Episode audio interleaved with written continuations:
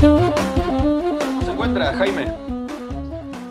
Y con este encierro, nada contento. Yo soy una persona hiperkinética. Me levanto a las 5 de la mañana, me muevo, hago cosas, escribo, eh, salgo.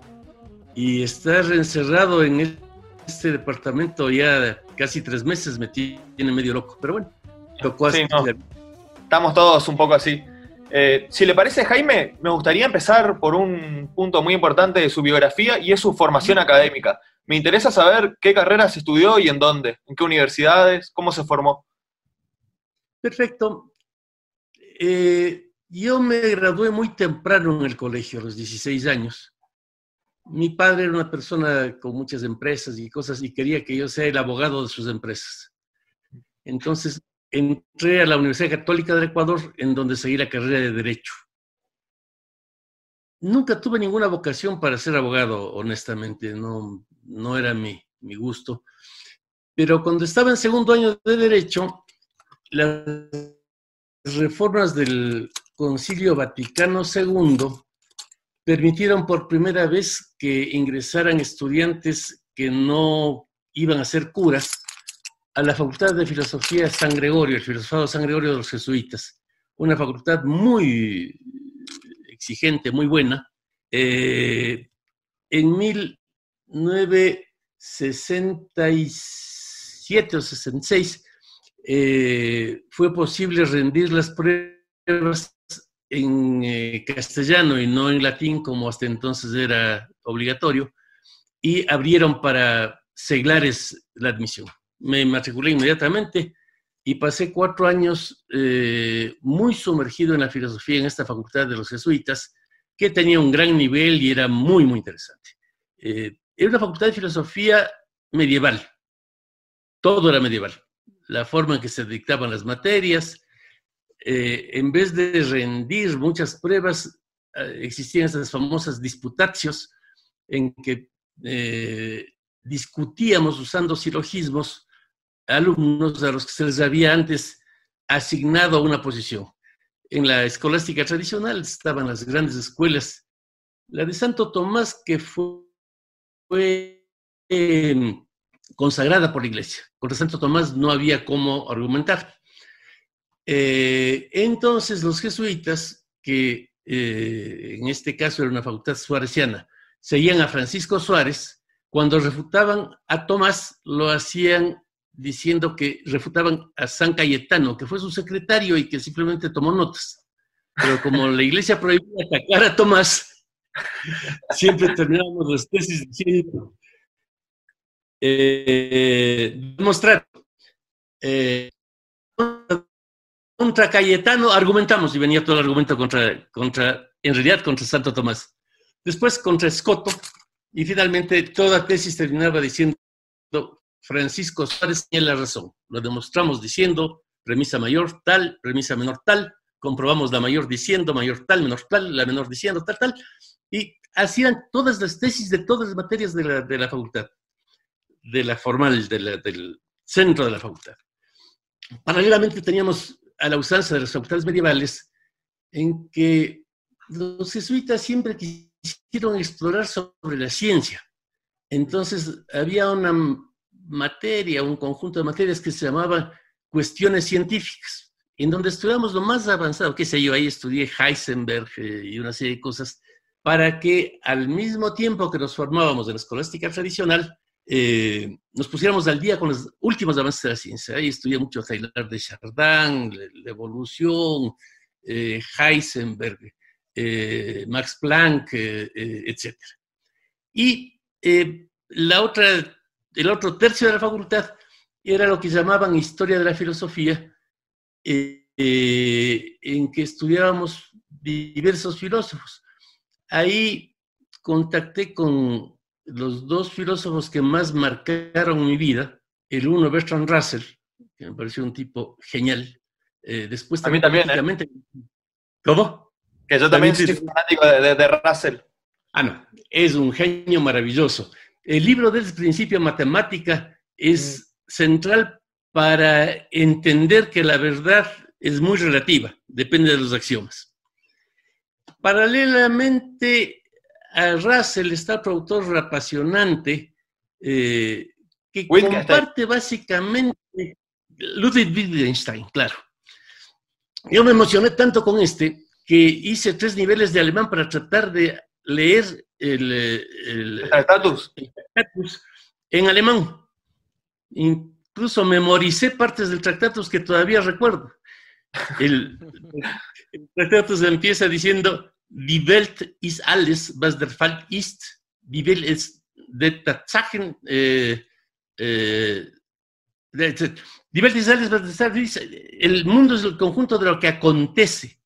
Siempre en esta posición de que las esencias no funcionan, no tienen tanto interés, sino lo que acontece.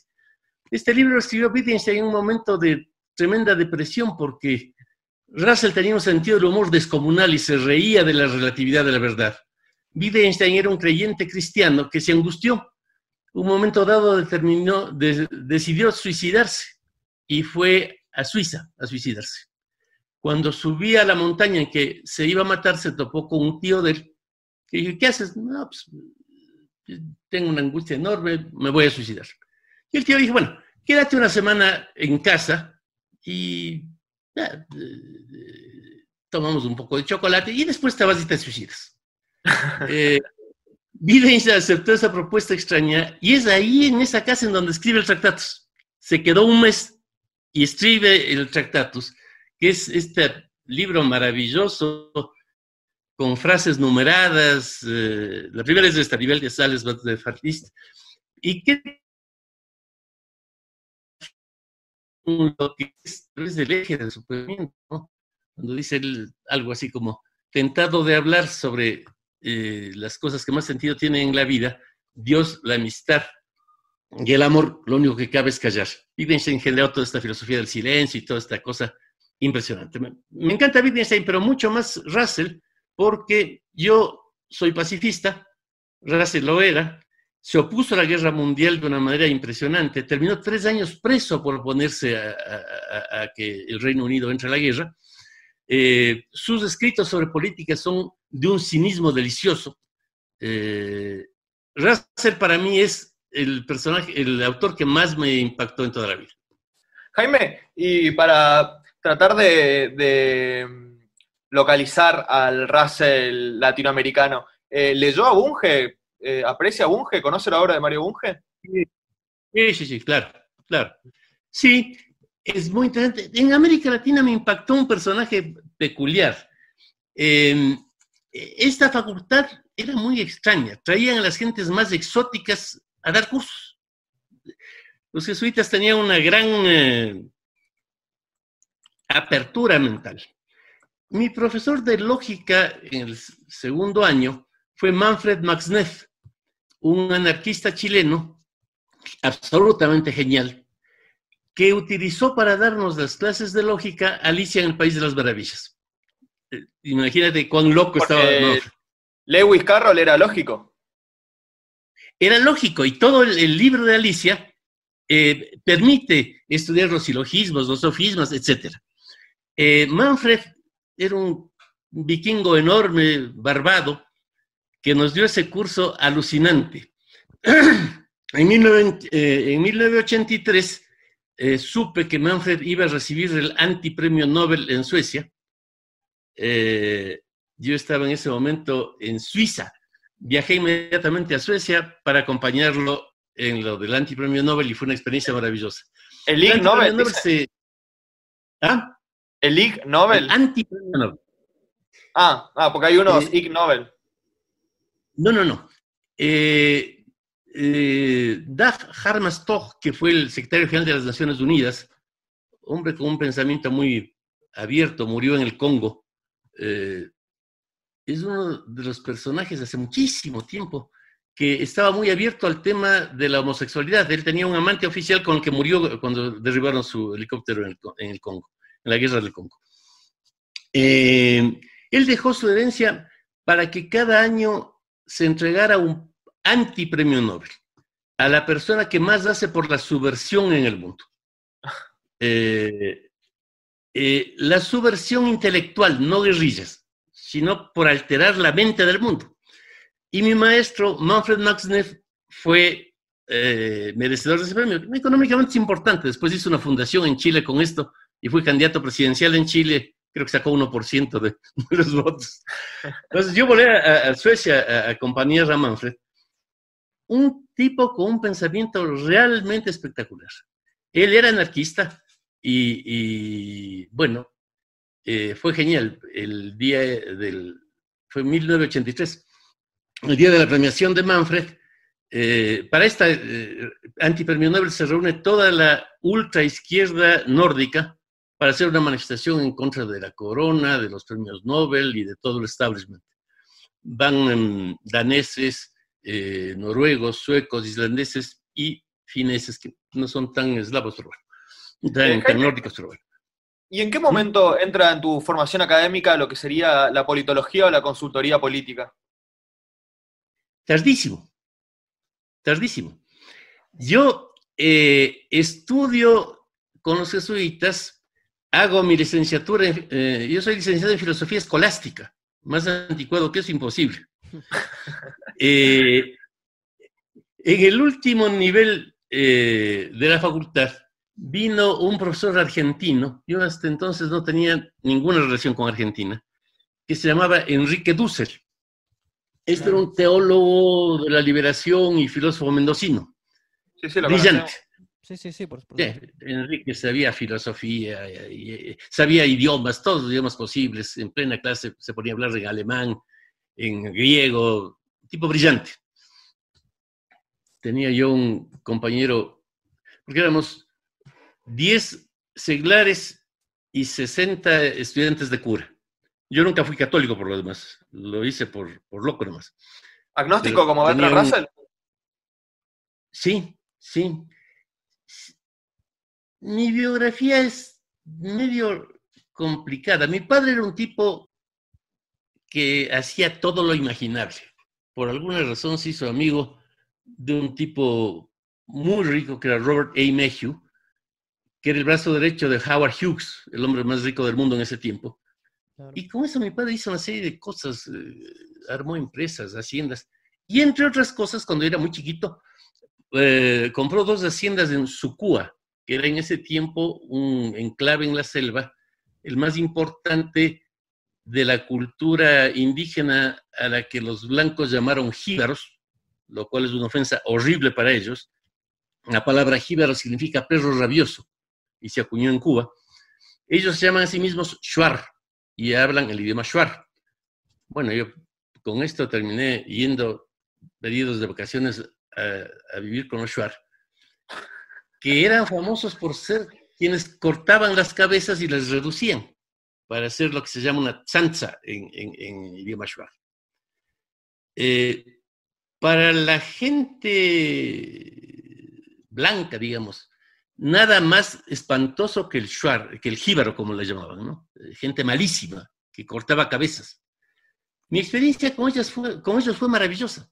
Siempre que estuve en Sucúa, eran gente buenísima, con los que pescaba, cazaba, me cargaban en sus hombros por ir por la selva.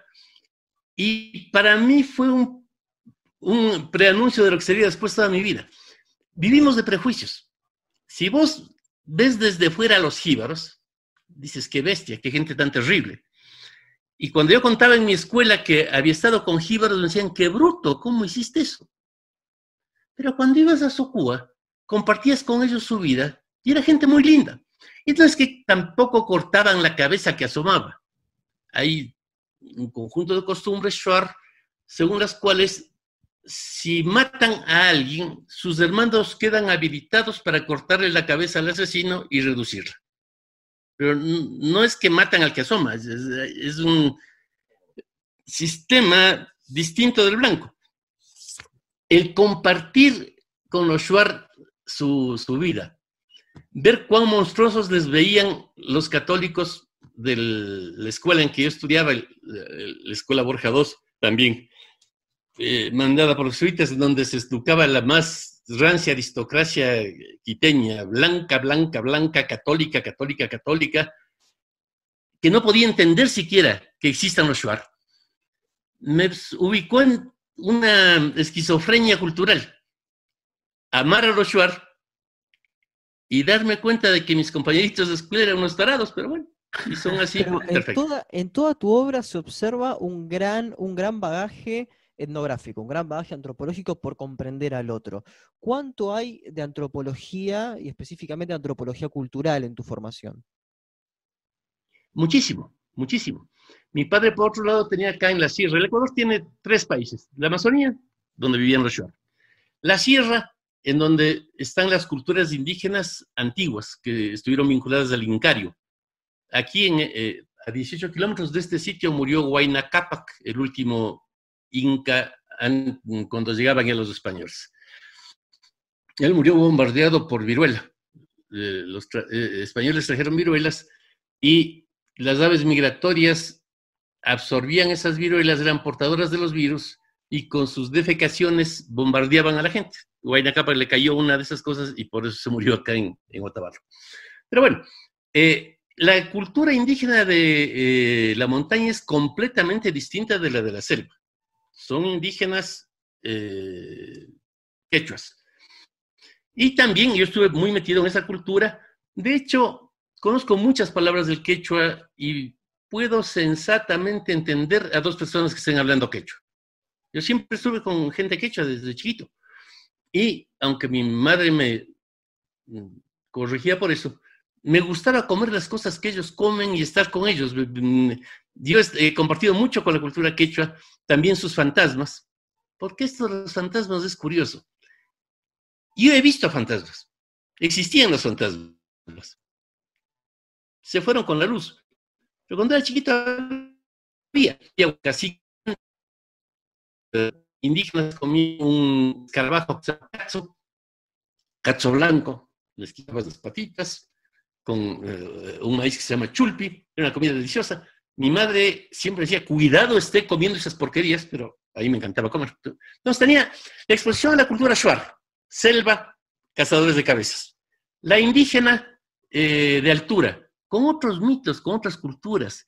Los blancos normalmente no entendían que los indígenas de altura tienen su cultura fijada con el hemisferio sur. Y por eso los indígenas de la Sierra Ecuatoriana nunca celebraron ni tuvieron ningún interés por la Navidad, que es el solsticio del invierno del hemisferio norte. Eh, hicieron enormes fiestas siempre, escondidos detrás de la mitología católica, por San Pedro y San Pablo y por San Juan, que coincide con el solsticio del invierno del hemisferio sur. Eh, eh, siguieron haciendo lo que hacían los indígenas eh, precolombinos, enormes chamisas, o sea, mm, fuego, para darle nueva vida al sol que se estaba muriendo, al Inti que se estaba muriendo. Entonces se, se celebra así el Inti Raimi, que es la fiesta del sol. y bueno, estuve muy metido también con esa cultura, que era otra cultura que no entendía en absoluto ni a los Shuar ni a los católicos blancos. Después mi padre tuvo una, una mina en Esmeraldas y estuve muy en contacto con la cultura africana, que era otra cultura totalmente distinta. ¿Qué me pasó a mí psicológicamente, si quieres? Que entendí que lo que finalmente dicen Russell y Wittgenstein, de, que no hay una verdad absoluta, eterna, mira, sí, las gentes viven distintas culturas y todas las culturas son enormemente hermosas e interesantes. Me prendé de la poesía negra después eh, de mi contacto con la cultura afro de la provincia de Esmeraldas. Y bueno, estos días he estado volviendo a, leer eh, poesía negra, que es un tipo de poesía maravillosa también, ¿no? con mucha onomatopeya, eh, que es Manuel del Cabral cuando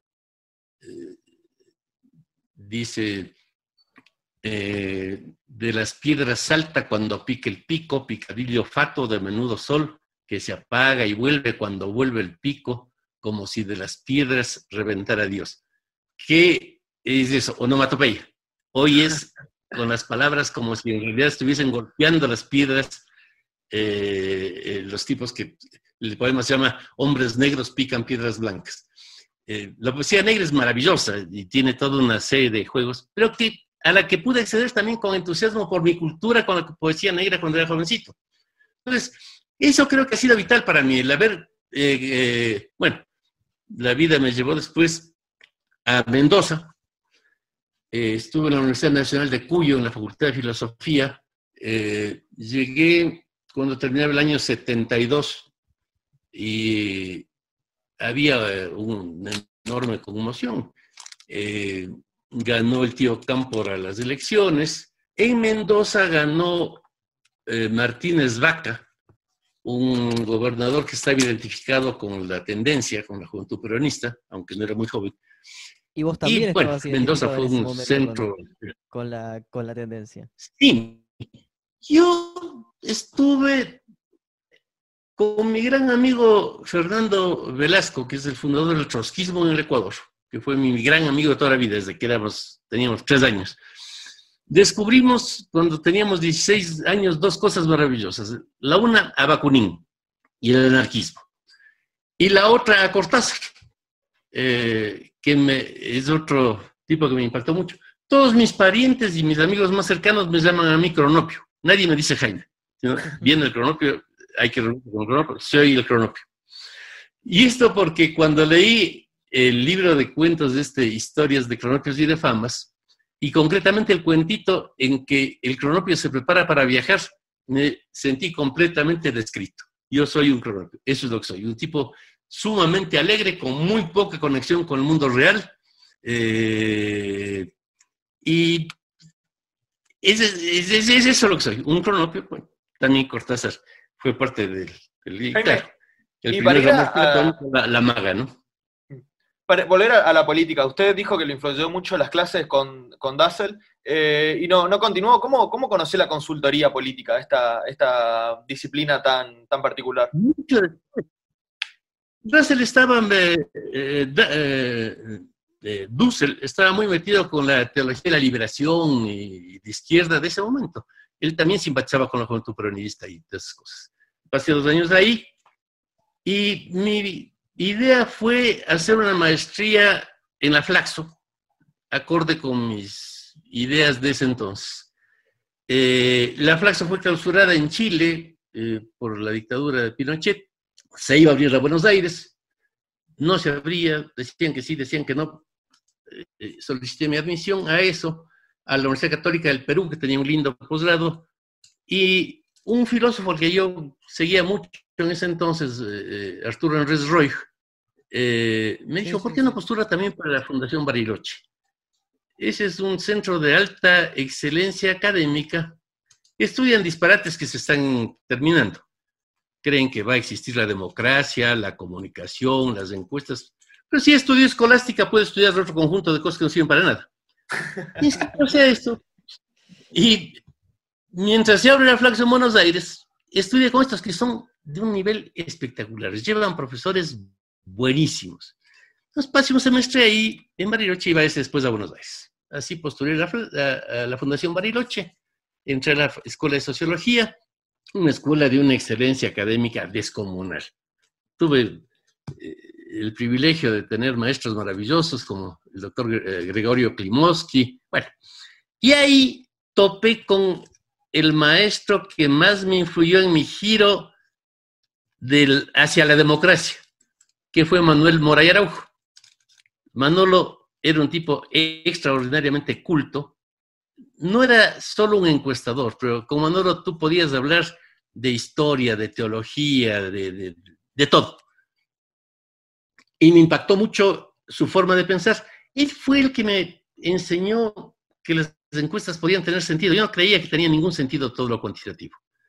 Eh, pero ¿Venías de un lado eh, más quali y lo quanti te era ajeno?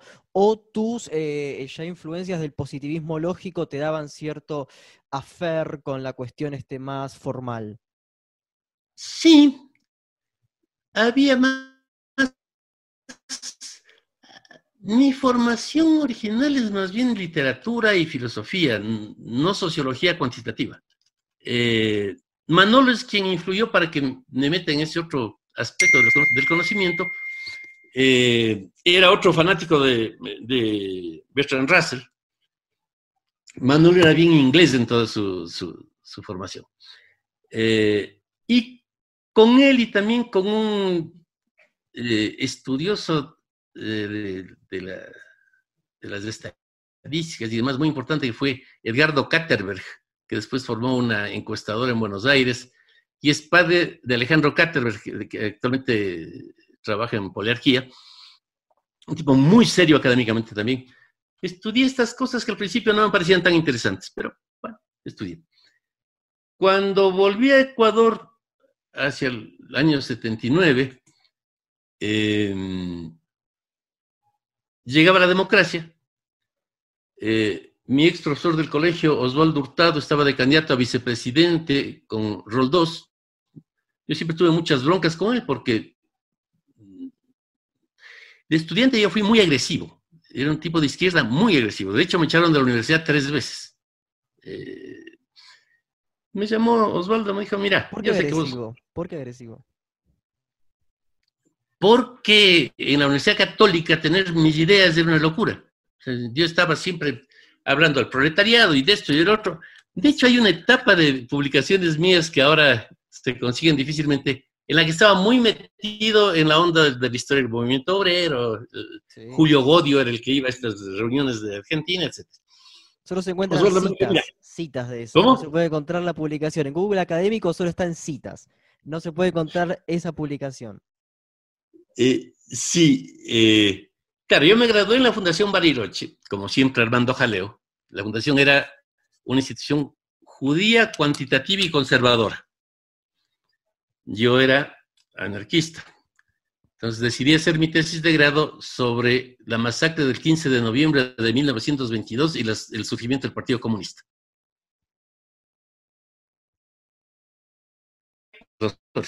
en este ambiente una les va a enojar.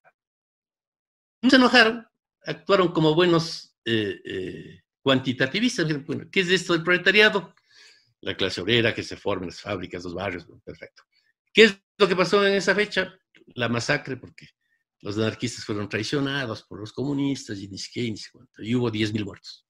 Bueno, em, perfecto. Aclare bien sus hipótesis. ¿Cuáles son?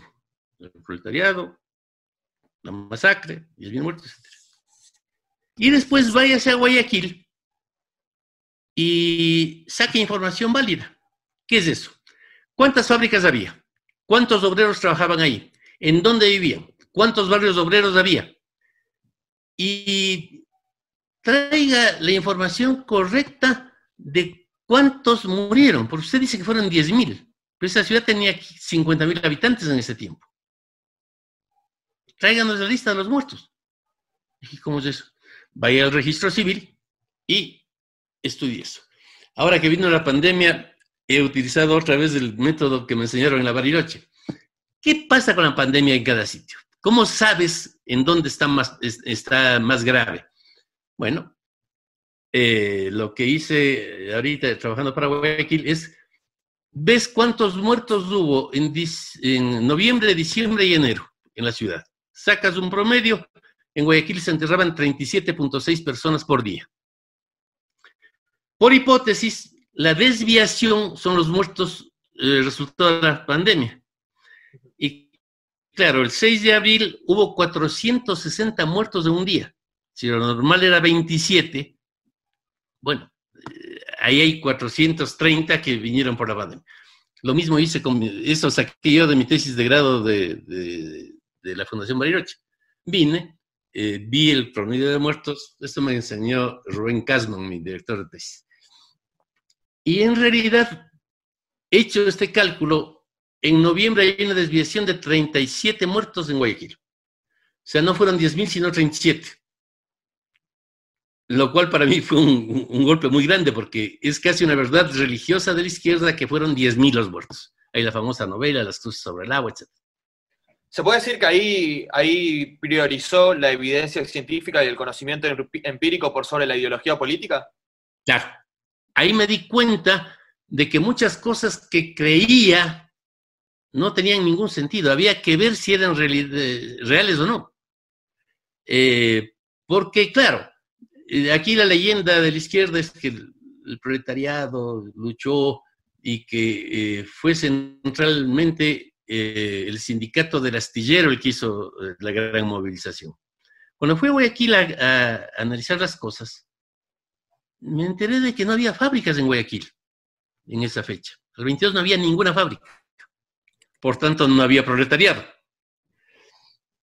Eh, traté Bajo de un marco encontrar... teórico los marxista. Bajo un, teórico, bajo un marco teórico marxista. Claro.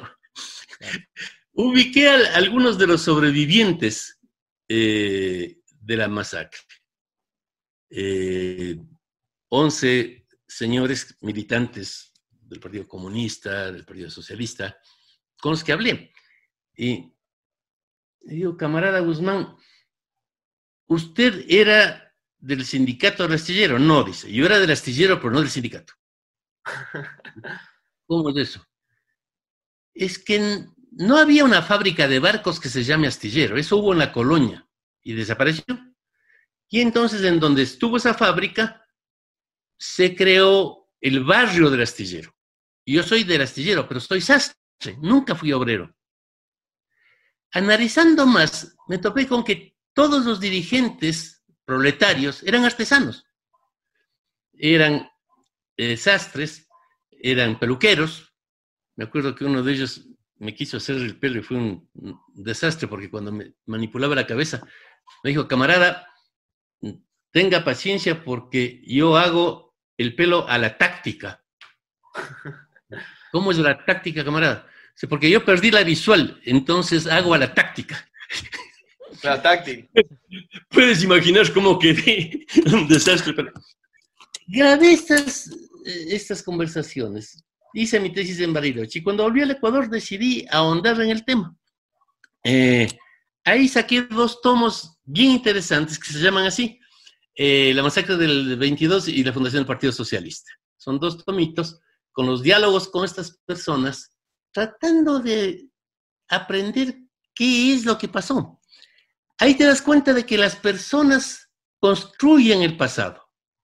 Eh, este libro maravilloso, El gorila invisible, que salió hace poco, no hace poco, sí, hace sí. unos cinco años, dice eso, cuando vos reconstruyes tu biografía, el 70% es falso, pero vos crees que es cierto, porque todo el tiempo estamos construyendo cosas. Entonces, ya conversando con estos camaradas, claro, todo lo que me contaban era fantasioso no, no tenía mucha posibilidad de ser real porque no existía eso en la ciudad de Guayaquil. Pero fue apasionante. De esos dos libritos los, publiqué por el año 80 y eh, estuvo, estuvo genial. Pero ahí viene un choque importante entre el mito ideológico y, la- y lo, lo real, digo. Bueno, eh, Jaime, me gustaría ir a los orígenes de la consultoría política y el rol que jugaron tres personajes claves que son eh, Joseph Napolitán, Matt Rees y Tony Swart. ¿Qué nos podría decir de, ese trío? Sí, lo que pasó es que cuando hice la primera encuesta en Ecuador, que fue la primera encuesta de la historia ecuatoriana eh, política, de pronto, aunque todavía no creía mucho en las encuestas, honestamente, seguía eh, dedicado a publicar cosas sobre el movimiento obrero y la lucha proletaria y todo esto. Este es uno de los libros de esa época, el primer primero de mayo. Eh, este es eh, el libro del, del 15 de noviembre, del que le hablamos hace un rato. Eh, tengo varias publicaciones de esa época. Este otro, el pensamiento popular ecuatoriano, todas estas en la onda de, de la izquierda y poco interés por lo cuantitativo. Las encuestas me hicieron muy famoso, fui un personaje de la televisión inmediatamente. Era la primera vez que había encuestas en el Ecuador. La gente decía, qué cosa especial. Y la verdad es que la primera encuesta que hice trataba de ver cómo la aparición de la democracia iba a dañar la conciencia de clase de los obreros ecuatorianos. Cuando hicimos la encuesta, ningún obrero votaba por la izquierda. Fue otro golpe bastante grave. Los obreros votaban masivamente por el populismo, por rol 2. Eh, todas estas cosas me llevaron a crisis, re- re- replanteamientos. Eh, empecé a viajar a Estados Unidos para eh, entender un poco más de qué pasaba y ahí conocí a Ralph Murphy, un personaje curioso. Ralph eh, fue muy importante. En ese momento asesoraba al presidente Gorbachev en Rusia y él fue el brazo derecho de eh, Matt Reese, el estratega de la familia Kennedy. Él me presentó a Napolitan, con quien hice una excelente relación, y también intenté conocer a Tony Schwartz, que era más difícil, pero me costó cinco años lograr que me reciba un ratito. Eh, Tony es el autor del video político más importante que se supone que se hizo en la historia, que es el Daisy, el de una niña deshojando una margarita eh, para la campaña de Lyndon Johnson. Y mm, Tony desarrolló todas las psicopatías posibles al mismo tiempo, entre ellas una agorafobia furibunda en la campaña de Johnson. Y entonces se compró una casa en la Sexta Avenida de Nueva York, se recluyó ahí eh, y siguió siendo un tipo muy importante. Todos los candidatos presidenciales fueron a su casa porque él no volvió a salir nunca de esa casa.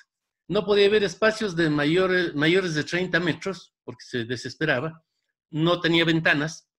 Eh, tenía también claustrofobia, entonces el baño también tenía 30 metros porque no podía estar en espacios chicos. Un personaje muy especial. Intenté hablar una y otra vez con él finalmente Napolitan logró que me recibiera, esto debe ser el año 86 más o menos, lo conocí ahí y fue una experiencia maravillosa porque personaje curioso. Eh, Napolitan ya me había incorporado, eh, ya en la década de los 80 me metí eh, totalmente con este grupo de consultores demócratas todos, del Partido Demócrata. Eh, Napolitan era Dios. Lo que decía Napolitan era la verdad y punto. Eh, Matt era un tipo muy importante y Schwartz era una leyenda. Cuando conseguí, me consiguió Napolitan, yo nunca habría entrado a la casa de Schwartz, me consiguió Napolitan la cita, yo le estuve pidiendo cinco años, que me reciba un ratito. Yo lo que quería era una autorización de Schwartz para traducir al español sus libros. Eh, estábamos en julio en California y el maestro me dijo, mira, te recibe Schwartz. Te da una cita de cinco minutos el próximo 8 de febrero en Nueva York. Lo cual es bastante exótico, porque yo no vivo en Nueva York. Mm, ¿Y por qué el 8 de febrero? Porque se le ocurrió. Schwartz era muy, de muy difícil trato. Y era una cita de cinco minutos y nada más. Yo tenía tanta ilusión de conocerle a Schwartz que viajé a Nueva York. Estuve media hora antes parado en una vereda, porque dije, falta que todavía me atrase y, pierda la cita. A las nueve en punto, timbré, asomó un tipo ahí. ¿Qué tal? Le digo, vengo a ver al profesor Schwartz. Uno me dijo, Napolitan era muy bondadoso conmigo. A todo el mundo le decía que soy el Napolitan latino. ¿Y usted es el Napolitan latino? Sí, sí, más o menos. Pase. Asumo entonces Schwartz en una silla de ruedas. Tenía todo Schwartz.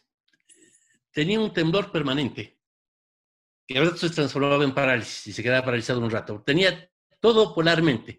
Agorafobia, claustrofobia, temblor, parálisis, todo. Un tipo bastante agrio.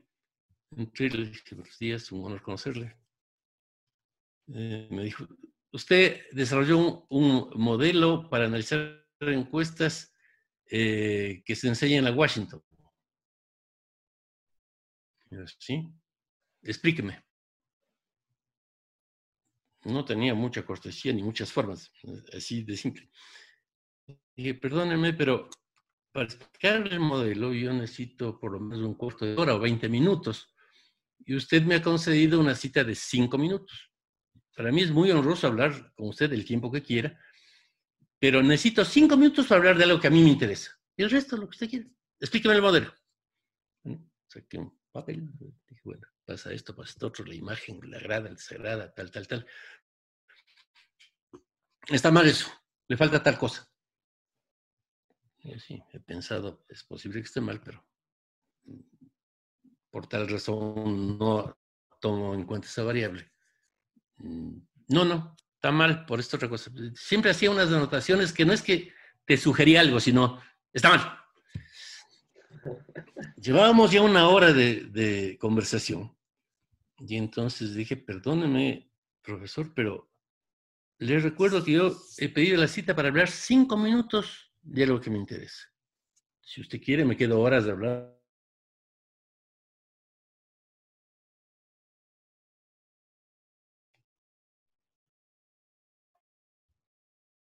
Eh, señor, yo estoy encerrado en esta casa 40 años.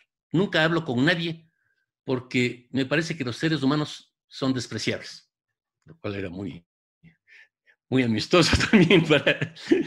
Eh, y entonces siempre doy cita de cinco minutos, porque como casi todo el mundo me cae mal, en cuanto se cumplen los cinco minutos digo que se vaya. Y me libro de, los tipos que me caen mal. Ahora usted habla de cosas interesantes mucho tiempo. Dije, muchas gracias. Perfecto. a las nueve de la mañana, salí a las nueve de la noche. Tenía ahí, eh, conocí eh, eh, Tony se había comprado varias casas de al lado y había hecho un hueco de casa a casa, una puerta, y tenía una enorme instalación, libros, todos los del mundo. Él fue el mejor amigo de Marshall McLuhan, este pensador canadiense. El medio es del mensaje, cosa que está mal traducida al castellano, porque se llamaba originalmente el medio es del masaje, pero bueno. fue un día maravilloso para aprender todo lo imaginable. Al final tengo aquí la, la autorización escrita a mano por él. Dice, eh, Barba tiene la exclusiva para traducir mis obras al español. Y firma. Pero con una letra desastrosa porque está todo el tiempo temblando. Entonces, e, es, un documento maravilloso. Eh, hice buena amistad con ellos, con los fundadores de la profesión.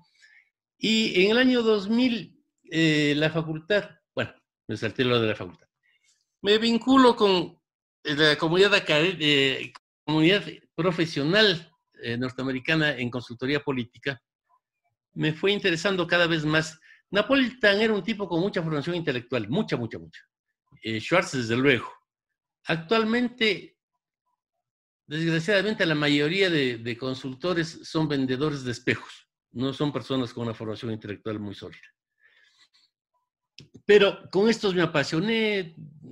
La campaña de Clinton fue una cosa espectacular experimentalmente por todo lo que eh, significó en términos de que las palabras cada vez valían menos y había que comunicarse con otros elementos que no sean palabras. Em, en el año 2000, el maestro Napolitan ya estaba con una edad bastante avanzada. Él fue el jefe de campaña de Kennedy en el año 60 estratega jefe de la campaña de, John F. Kennedy. Y la facultad le pidió que actualizara un texto que fue mítico en la consultoría política. Napolitan era un ítalo norteamericano con un sentido del humor sensacional y era nada sajón. Eh, Max Weber no, no, le habría contemplado en su libro sobre el origen del capitalismo. Eh, Napolitan se reía de todo. Entonces, en el 85 dio una conferencia en el London School of Economic and Political Sciences mm, que se llamó Las 100 cosas que aprendí a lo largo de mi vida, en donde enumeró 100 mm, pastillas que él decía que era lo que le había permitido ganar las elecciones siempre. Esto se convirtió en una Biblia. Todo consultor, Napoleón no quiso que se publique. Entonces, todo consultor tenía esto mimeografiado como era esa, en esa época de tecnología y veía, pasa tal cosa, ¿qué dice Napolitan? pensamiento 80. Napolitan dice tal cosa allá. Si Napolitan dice, eso es lo que hay que hacer. En el año 2000, cuando se acercaba el año 2000, la George Washington University que habíamos fundado ya en los años 80, eh, fundamos la, Escuela de Graduados en Gerencia Política, la GSPM. Eh, todo bajo la influencia de Napolitano. Napolitano era el que dijo que había que hacer una facultad para la profesión, se hizo la facultad. Lo que él decía, se hacía. La facultad le pidió que eh, actualizara este discurso dado en el año 85 en Londres y Napolitano que me tenía un especial afecto porque realmente era un tipo que le encantaban cosas que a mí también me gustaban. Le gustaba Russell, le gustaba mucho el budismo porque nos saltamos una etapa en que estuve en África y en Asia dos años y en donde me metí mucho en la cultura budista. Eh, Napoleón le encantaba eso. Eh, dijo, a ver, yo quisiera que en vez de actualizar mis 100 verdades, las actualice un consultor joven que sea latino para que vea las cosas desde otro punto de vista. Y me pidió que fuera yo quien actualice esto. Con esto sacamos un libro conjunto que es este. Eh, un libro conjunto de Napolitan eh, y mío, que se llamó en castellano 100 peldaños al poder, que son las 100 verdades de Napolitan del 85, pero comentadas y actualizadas eh, por mí. Para mí es uno de los, profesionalmente una de las cosas más emocionantes haber tenido la oportunidad de publicar un libro conjunto con Napolitan y no le encontré al que estaba dedicado, porque cuando hicimos el lanzamiento en Washington del libro, Napolitan me puso una dedicatoria que decía, mm, tu Jaime Durán Barba, the best. Entonces, eso fue para mí, que, el dios de la consultoría diga que soy the best, me pareció perfecto. Seguí con esto y, claro, las cosas la consultoría política es una disciplina académica norteamericana. Los norteamericanos se, pasaron, se pasaron haciendo elecciones 200 años y desarrollaron técnicas para... Pero su aplicación en América Latina no es fácil. Cuando la trasladan directamente a América Latina, no funciona mucho. Eh, se necesita investigar mucho. Y yo creo, como tú decías de la investigación, que tiene un sesgo antropológico importante. Somos seres humanos. Vivimos todos de mitos, de, cosas que no se pueden cuantificar nomás. Eh, es interesante utilizar los métodos cuantitativos como una, como una aproximación a la realidad. Pero debes conocer otras cosas para comprender eh, cómo somos, y es la última tendencia actual en la consultoría política, eh, eh, que está mucho con Pentland en la física social, que dice, cuidado, no, no se, esto de Cambridge Analytica es una estafa, no se puede hacer esas cosas, no se puede manipular a la gente. La gente tiene aspectos inacibles y el elemento cultural es central. Pentland dice, te pongo él habla de, Estados Unidos, pero te pongo en argentino. Es absurdo que tú mandes un mensaje al conurbano profundo con un letrerito de Macri diciendo vota por Macri. Porque el joven que recibe eso, aunque le hayas estudiado con técnicas cuantitativas, que es un joven que cree en el futuro, depende de un entorno y no va a creer lo que le hace chocar con su entorno. Entonces, no importa que hagas la cosa más sofisticada, no te va a creer, no se va a encabrar. Nosotros nunca, nunca chocamos brutalmente con el entorno. Precisamente, yendo una parte de... Somos seres sociales, ¿no? Sí, sí, yendo aparte de tu bibliografía, bibliografía y biografía, me interesa mucho que en el prólogo de tu libro La política del siglo XXI, Jorge Fontevecchia hace una afirmación radical. Dice, Maquiavelo separó religión de política y Durán Barba separó política de ideología. Me gustaría ser un poco acá este, preciso, tener definiciones precisas. ¿Cómo operacionalizas esos términos? ¿no? ¿A qué definición mínima de ideología podés llegar hoy en el siglo XXI? A ver, el concepto de ideología surge con Bacon, eh, cuando habla del idolafori, de los ídolos de alguna manera se vincula eso también con lo que dice Yuval Harari en el eh, libro este de Animales a Dioses. Somos un tipo de primate que hace unos 30.000 años más o menos concibió el universo simbólico. Entonces, hasta ese entonces, dice Harari, que los seres humanos eran como los actuales bonobos, que son nuestros parientes más cercanos, que no pueden vivir en grupos de más de 90 bichos.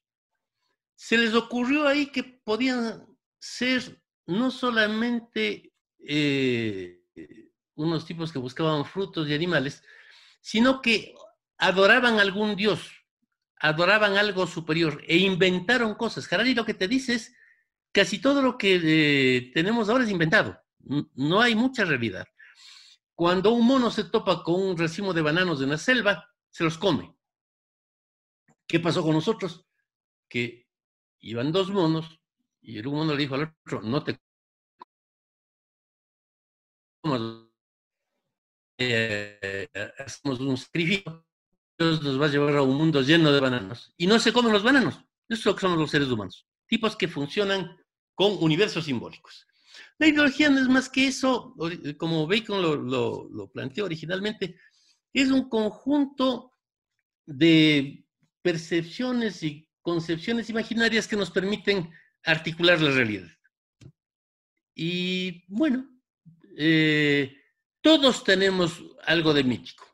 Yo pretendo ser muy racional, pero sin duda hay cosas que me asustan porque me parece que podrían traer mala suerte. Eh, pero eh, las ideologías son eso, son conjuntos de mitos que nos permiten articular la realidad. En el siglo corto del que habla Hoswan, desde la Revolución Soviética hasta la caída de la Unión Soviética, fue la edad de las ideologías. La política se hizo en base a eso. Entonces, sos de izquierda, sos de derecha, sos comunistas, anticomunista, lo que sea. Eh, hay un filósofo interesante que es Krause, que habla de las religiones políticas. Dice él que con la ilustración entró en crisis la religión antigua y nacieron estas religiones políticas, que son las ideologías, que es un reemplazo de la religión. Entonces resulta que eh, cuando yo era pibito, nos reuníamos unos, otros, y bueno, somos de izquierda, por tanto, somos antiimperialistas, por tanto, somos anticapitalistas, etc. Y desde esa óptica articulamos nuestra percepción de la realidad. Yo creo que en mi generación, tal vez el evento, dos eventos fueron los más importantes para articular nuestra relación con la realidad. La una, la guerra de Vietnam. Todos los de mi generación, intelectuales, activistas, sentimos la guerra de Vietnam como algo nuestro. Nos dedicamos a luchar en contra de la invasión imperialista a Vietnam eh, yo organicé manifestaciones, eh, me vine a pie de Ambato a Quito con banderas negras. Eh.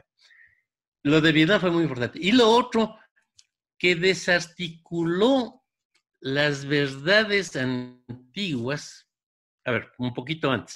En los 60 se produce una crisis en las dos iglesias que daban certificados de verdad. La católica, porque se produce el Concilio Vaticano II, año 63, y eh, se derrumba una serie de concepciones dogmáticas de la Iglesia Católica.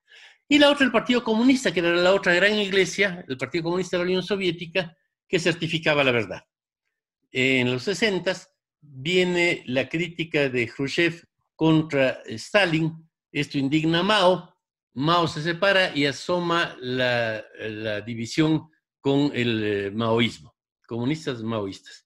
En medio de esas complicaciones, en los 60, en el 68 concretamente, se produce una cantidad de transformaciones. Viene la Revolución de Mayo francés, que definitivamente pone en cuestión la dogmática comunista.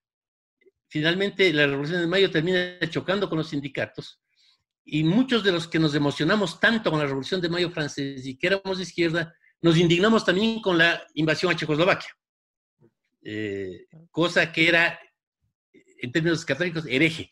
Era una herejía estar en contra de lo que hacía la Unión Soviética. También me indignó tanto la revolución de Checoslovaquia, la invasión a Checoslovaquia como la invasión a Vietnam. Ahí hay una línea de gentes que estaban eh, generando esto a lo que yo llamo la nueva izquierda. Pensemos que Mike Jagger, el, eh, el músico de los Rolling Stones, fue muy activo organizando manifestaciones contra la guerra de Vietnam en Londres. Eh, estaban ya en esa onda. Se produce después, año 69, eh, un evento político y artístico extraordinario que es el Festival de Woodstock, que acaba de cuestionar todo. Tres días de drogas, música, rock, y protesta contra la guerra de Vietnam. El Festival de Woodstock desata una serie de manifestaciones que siguen después con las manifestaciones de estudiantes de Berkeley. Y la guerra de Vietnam se gana en Estados Unidos, con una juventud que masivamente se levantó en contra de una guerra absolutamente tonta. Eh, ahí se articula otro tipo de izquierda que fue muy interesante. Eh, quienes estaban contra la invasión a Vietnam, eh, en esta versión de la izquierda, no querían más Vietnam. Querían peace, flowers and freedom. No, no.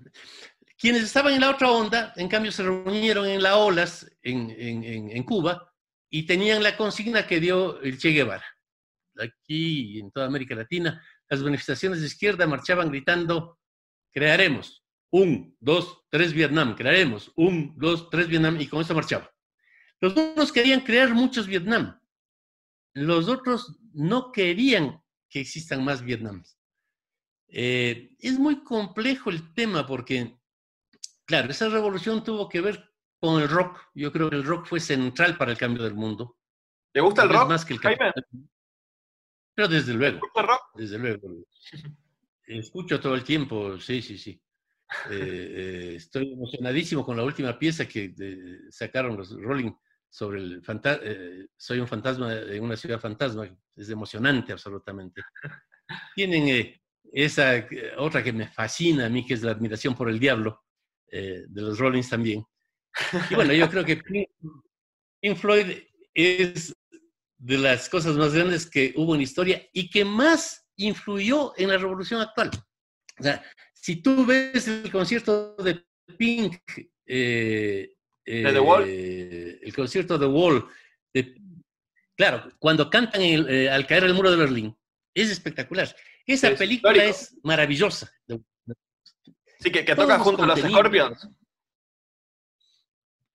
Ahora, ¿tú te acuerdas del personaje cuando empieza la película de Wall, que mm. está rapado y cortado las, las cejas? Una alegoría a Sid Barrett. Claro, es Sid Barrett. Es, como le dieron a Sid Barrett la última vez. Eh, Sid Barrett es un tipo maravilloso. Y de, en eh, Pink, la canción, bueno, hay varios homenajes a Sid Barrett, pero la canción en homenaje a Sid Barrett, que es Shine in You, eh, Crazy Diamond, es una maravilla. Los discos solistas de Sid Barrett también son, son buenísimos. En estos movimientos de rock, ¿no hay cierto eh, primitivismo, orientalismo? Uno con ver el documental de Woodstock había uno que decía que eh, meditando era una homologación a fumar marihuana y que eso como que pegaba más. ¿Se entiende? O sea, ¿no hay cierto, cierta idealización que se rastrea ya desde el romanticismo alemán ahí? No, hay una incorporación de elementos de la cultura oriental. Eh, yo entre el principios de los 80 y hasta el 82 eh, tuve un trabajo con base en Ginebra, pero dirigido al Asia del Sur y al África Oriental. Entonces tuve mucha ocasión de meterme con la cultura oriental. ¿Qué hay ahí? Eh, si tú ves cómo los budistas concretamente, con ejercicios de respiración, llegan a tener sensaciones místicas se ha estudiado después científicamente. ¿Qué es lo que pasa? Sobreoxigenan el cerebro y por eso tienen esas alucinaciones. Actualmente en París, yo no lo he experimentado, pero he estado en los bares en que se experimenta, puedes pedir una cosa para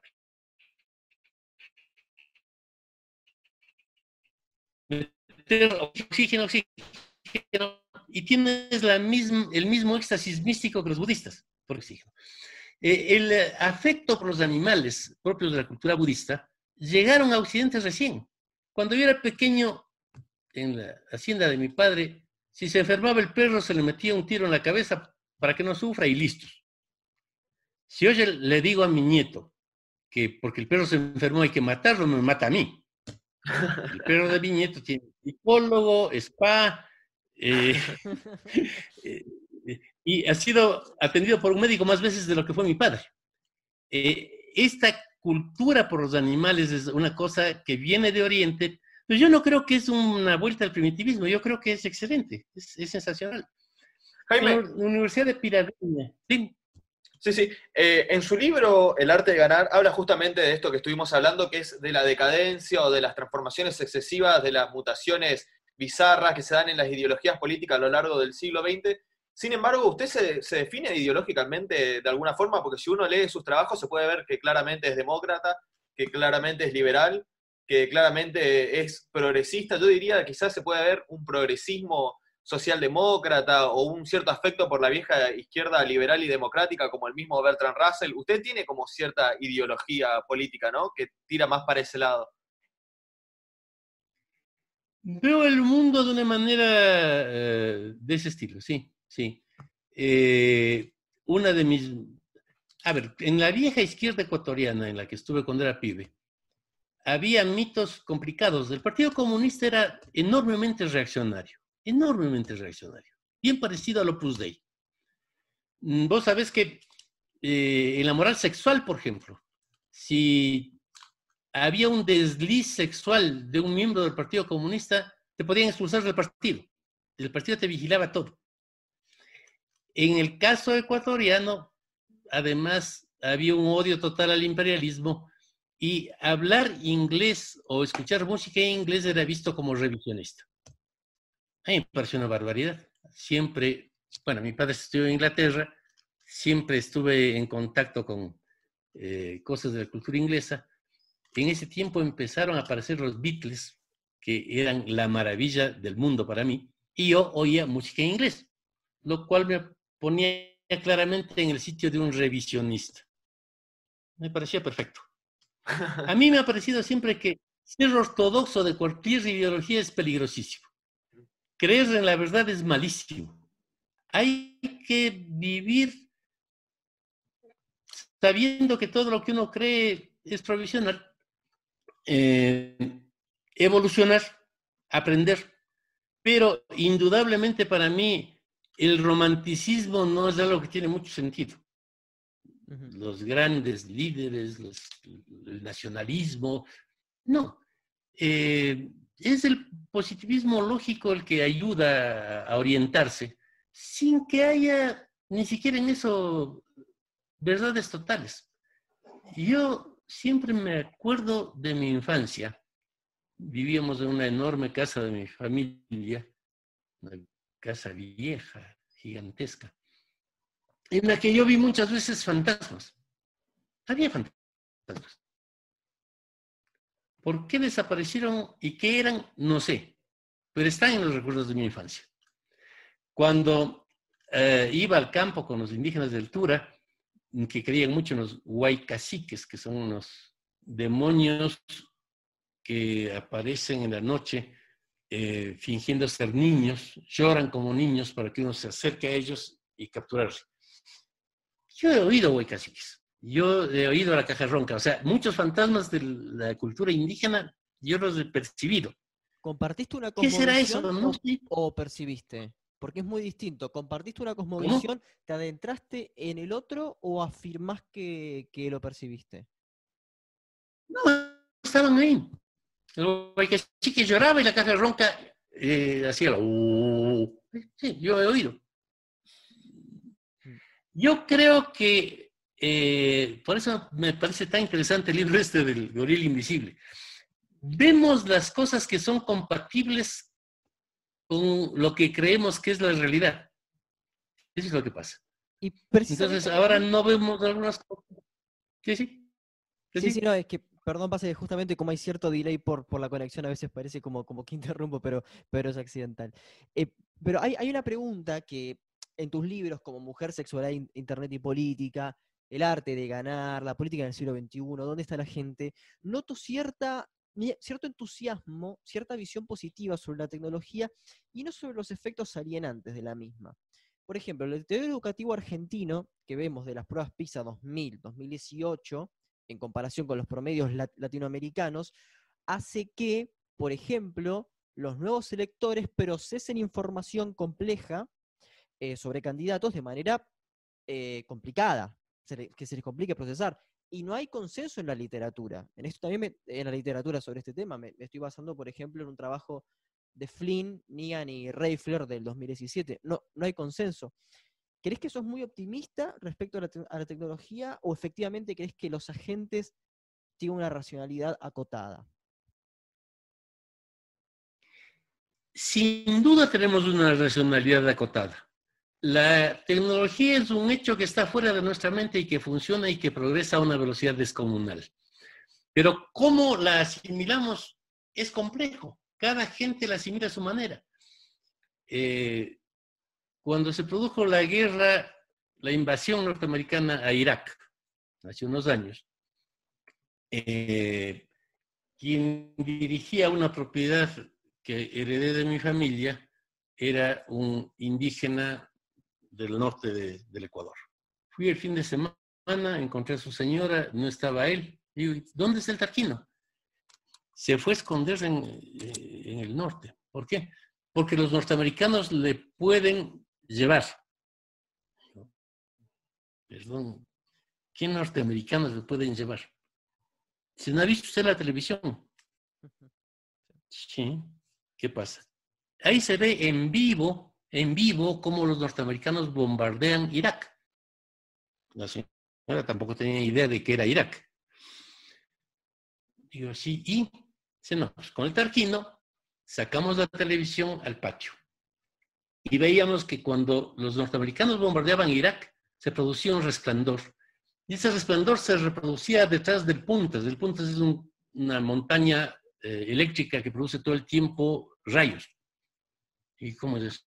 Sí, si los norteamericanos están aquí, sí, están detrás del Puntas. Uno ve cómo los estallidos de las bombas aparecen aquí, junto al Puntas. Yo no, María, eso no es así. Irak está lejísimo, usted no puede ver nada. No, perdóname, don Jaime, pero es así. Y el Tarquino dijo que los norteamericanos de seguro que vienen cualquier rato a reclutar hombres para llevarlos a la guerra. Tarquino se escondió 15 días en Pimampiro para que no les lleven a Irak los norteamericanos, porque este adelanto científico, que era ver la guerra en vivo en una televisión, les llevó a colegir que estaban los norteamericanos aquí en la cordillera ecuatoriana. O sea, las formas en que uno asimila las cosas son complejas porque vos asimilás el, adelanto tecnológico desde tu mundo, desde tu mundo. Para él eso era así. Eh, la tecnología existe. Los seres humanos son muy complejos. A ver, a mí lo que me ha pasado es estas experiencias que, te, conté de mi infancia, pero también cuando estuve trabajando en eh, Asia y África, tuve otra experiencia curiosa. Hablé con... Eh, yo hacía unos informes para el Servicio Universitario Mundial con, el cual, con los cuales informes podían o no renovar donaciones a estos países para programas de educación. Entonces me trataban maravillosamente bien mm, por interés. Me hice amigo del ministro de Educación de Nepal en ese entonces, 1981. Era el príncipe Radna, de la familia Radna, que era la familia eh, eh, real nepalí. Este señor había vivido seis años en, Alemania, seis años. Conocía perfectamente Alemania, hablaba muy bien alemán, pero seguía siendo profundamente nepalés. Cuando conversamos, me dije, yo había inventado, porque en el subcontinente indio hay muchas comidas que a mí me resultaban difíciles de, comer y costumbres. Entonces me inventé que tenía yo una religión que era una especie de religión cristiana, pero que era una religión exótica. Y entonces todo lo que no quería hacer, decía, mi religión me lo prohíbe, y en el subcontinente, si vos decís que te respetan ese rato, si, es la religión, perfecto, no haga, no haga, yo tenía mi religión. Me dijo el príncipe, oiga, usted no es católico. No, no, no, le digo, yo tengo una religión propia. Mm, qué bien. Pero usted entró alguna vez a un templo católico. Yo hice escuela jesuita, colegio jesuita, me gradué en filosofía escolástica como que fuese jesuita hice el doctorado en Derecho, soy casi jesuita. No le digo, no, no he estado en ninguna iglesia católica. ¿Por qué?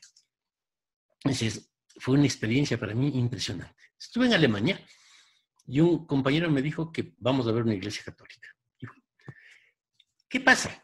En nuestros templos está el Dios de ellos, el Jesús, pero está niñito, desnudo, pataleando, contento, porque los dioses buenos no se pueden eh, tener derrotados. Cuando usted un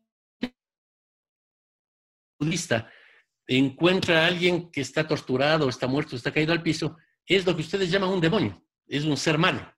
Llegué a la iglesia de estos católicos y había un tipo al fondo crucificado, destrozado, agonizando, y me dijeron que ese era el principal Dios bueno. Me quedé aterrado. Había otra serie de personas, una señora con espadas en el corazón, todos sangraban, todos se hacían pedazos, todos sufrían, todos los buenos sufrían. Y yo me asusté y le dije, me voy, porque claramente era una religión de magia negra que veneraba la derrota de los buenos y la tortura de los buenos. Entonces, no volví. Pasados dos años, me llevó otra vez a, a, un templo este amigo, me dijo, no, tienes que ir a ver, vamos a dar una ceremonia católica. Ahí hay otra cosa interesantísima en las eh, sociedades politeístas, que no tienen una verdad. Yo puedo ser, puedo creer que este libro es mi Dios, y es mi Dios.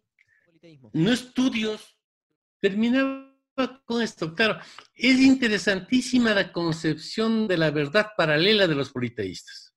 Eh, si el Papa Romano va de visita a la India, es un hombre santo. Y lo tratan como un santo, porque es santo. Claro, si un líder de la religión o de la budista va al Vaticano, es un tipo que está equivocado al que le pueda admitir que venga. No sé si la diferencia conceptual es clara. hay verdades paralelas en el un caso. En el otro caso hay, hay una verdad. Sí, coincidimos en la... Termino con la anécdota de la misa. Sí, sí. Cuando fue este príncipe Ratna a una misa católica y con esta visión de las verdades paralelas, su acompañante le explicó que, bueno, este señor, este hombre santo que hacía cosas sobre el altar, un momento dado convirtió un pedazo de pan y a un poco de vino en carne y sangre del Señor que estaba crucificado. Eso, yo he estudiado bastante la teología católica también. Es cierto, para los católicos ese pan es carne de Cristo y ese vino es sangre de Cristo. Para este señor era algo eh, estremecedor, porque si bien no era su religión, por esta idea de las verdades paralelas, en realidad ese pan era carne y ese vino era sangre del, Señor que estaba crucificado. Y se imagina, se convirtieron en carne y en sangre al pan y al vino. ¿Y después usted qué cree que hicieron? No sé. Se los comieron. Es una religión de caníbales salvajes. Todo el tiempo están produciendo carne y sangre humana para comerse. Yo salí volando a vomitar y no volví jamás a pisar una cosa católica porque es una religión de magia negra caníbal. No había visto al catolicismo desde ese ángulo. Pero se puede ver desde una cultura distinta. Exactamente. Así como a los occidentales les parece ridículo que eh, veneren a animales en las religiones hindúes. Claro, coincidimos en lo de la racionalidad acotada, pero me gustaría justamente puntualizar en esto.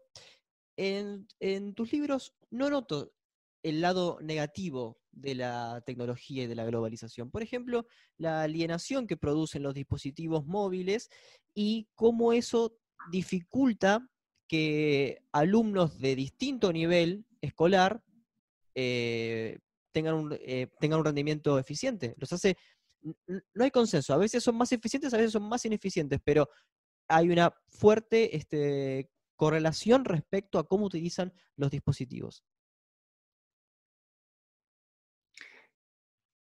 Sí, hay ese tipo de líos, Pero en general, la evolución tecnológica va hacia, hacia adelante. Hay un elemento que a mí me llama la atención, y es que el desarrollo de la red y de una serie de cosas de estas han dado espacio para el resurgimiento de la magia y del pensamiento irracional. Claro. O sea, sin la red no habría terraplenistas. En la red se encontraron una serie de tipos que creen que la Tierra es plana. En la red hay una enorme cantidad de idioteces y de mentiras, una enorme cantidad de mentiras. Se conectaron y ahora hay miles de terraplanistas, hay una asociación de terraplanistas. Uno dice, bueno, ¿y esto qué es? No tiene lógica, pero la red ha permitido la difusión y la organización de la superstición también. Yo creo que el maoísmo fue un... ¿Cómo? De los movimientos antivacunas también. Claro, que es una monstruosidad. Mm. Eh, hay, hay muchas cosas mágicas que curiosamente se han impulsado con el desarrollo tecnológico, lo cual es una contradicción si uno quiere. Pero es así. Jaime, eh, usted dice que antes en el libro, eh, vuelvo a citar, El arte de ganar que escribe junto a Nieto, afirma que antes de la radio no había democracia real. Justamente estuvimos hablando, estamos hablando ahora de la influencia de las nuevas, de las redes, de las nuevas tecnologías. Eh, ¿Cuál cree que es la influencia de Internet en la democracia y sobre todo en la globalización de la democracia? Bueno, eh, ese es el tema que actualmente estamos más discutiendo. Eh, mi curso en, la Universidad de Washington terminó hace dos semanas y el tema ha sido básicamente ese. Algunos autores que hablan sobre cómo será la lucha política con el Internet. No creo que haya una democracia teórica que existe el tema central de cómo funcionamos los seres humanos tiene que ver con la comunicación. Antes las encuestas funcionaban perfectas porque nadie se comunicaba con nadie. Eh, hay una primera etapa de las encuestas en que periódicos norteamericanos hacían enormes muestras al voleo y hasta estaban perfectamente bien. Porque si revisas Hoswan, que bueno, habla de un periodo un poco anterior, casi nadie en Europa salía de la parroquia en que nacía.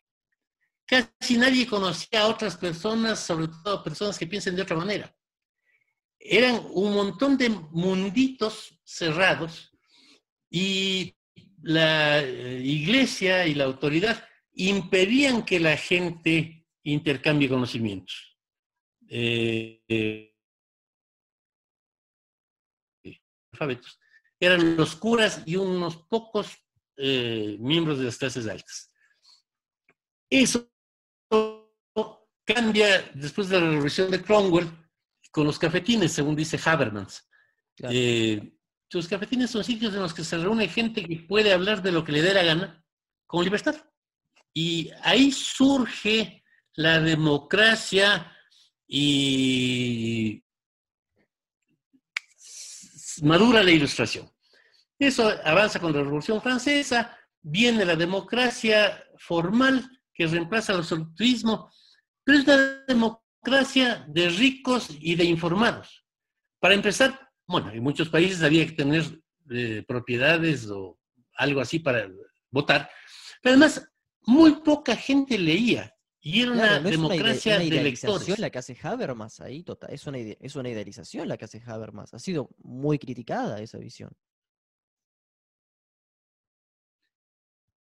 pero tiene sentido. El no conversar, eh, si tú ves, la, la evolución, el no conversar, el no comunicarse impedía que la gente pueda intercambiar ideas y hacer algo. Eh, esa democracia de los textos es la que funcionó durante mucho tiempo. Por eso estamos tan eh, metidos siempre con que la democracia son textos, son ideologías, son ideas. Sí, era lo que hacía eh, la gente en América Latina cuando no votaba más del 5%, de la población. Votaban poquísimos. Eh, cuando se eligió Irigoyen, ¿qué, discursos dio? Ninguno, no necesitaba. Hablaba con unos pocos más que tenían algún amigo en San Luis que también ayudaba, pero los candidatos no hacían campaña, no recorrían el país, hasta muy avanzado el siglo XX. La primera persona que hizo campaña electoral en Buenos Aires fue Violeta Lanteri, que era una italiana maravillosa, bastante loca, que luchaba por el voto femenino. Esta fue la primera que ponía cajoncitos de fruta en la Avenida Santa Fe y se trepaba ahí a dar discursos, o que andaba con su cajoncito y daba discursos en los intermedios de los cinematógrafos. Pero no hacían campaña. Cuando Marcelo T. de Alvear fue de presidente de Argentina, estaba en Francia. ¿Qué campaña y qué campaña?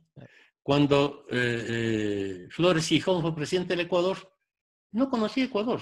Él era hijo de un presidente ecuatoriano y vivió siempre en Francia. Le designaron presidente y entonces vino al tercer mundo para hacer el favor de ser presidente. Así funcionaba el mundo.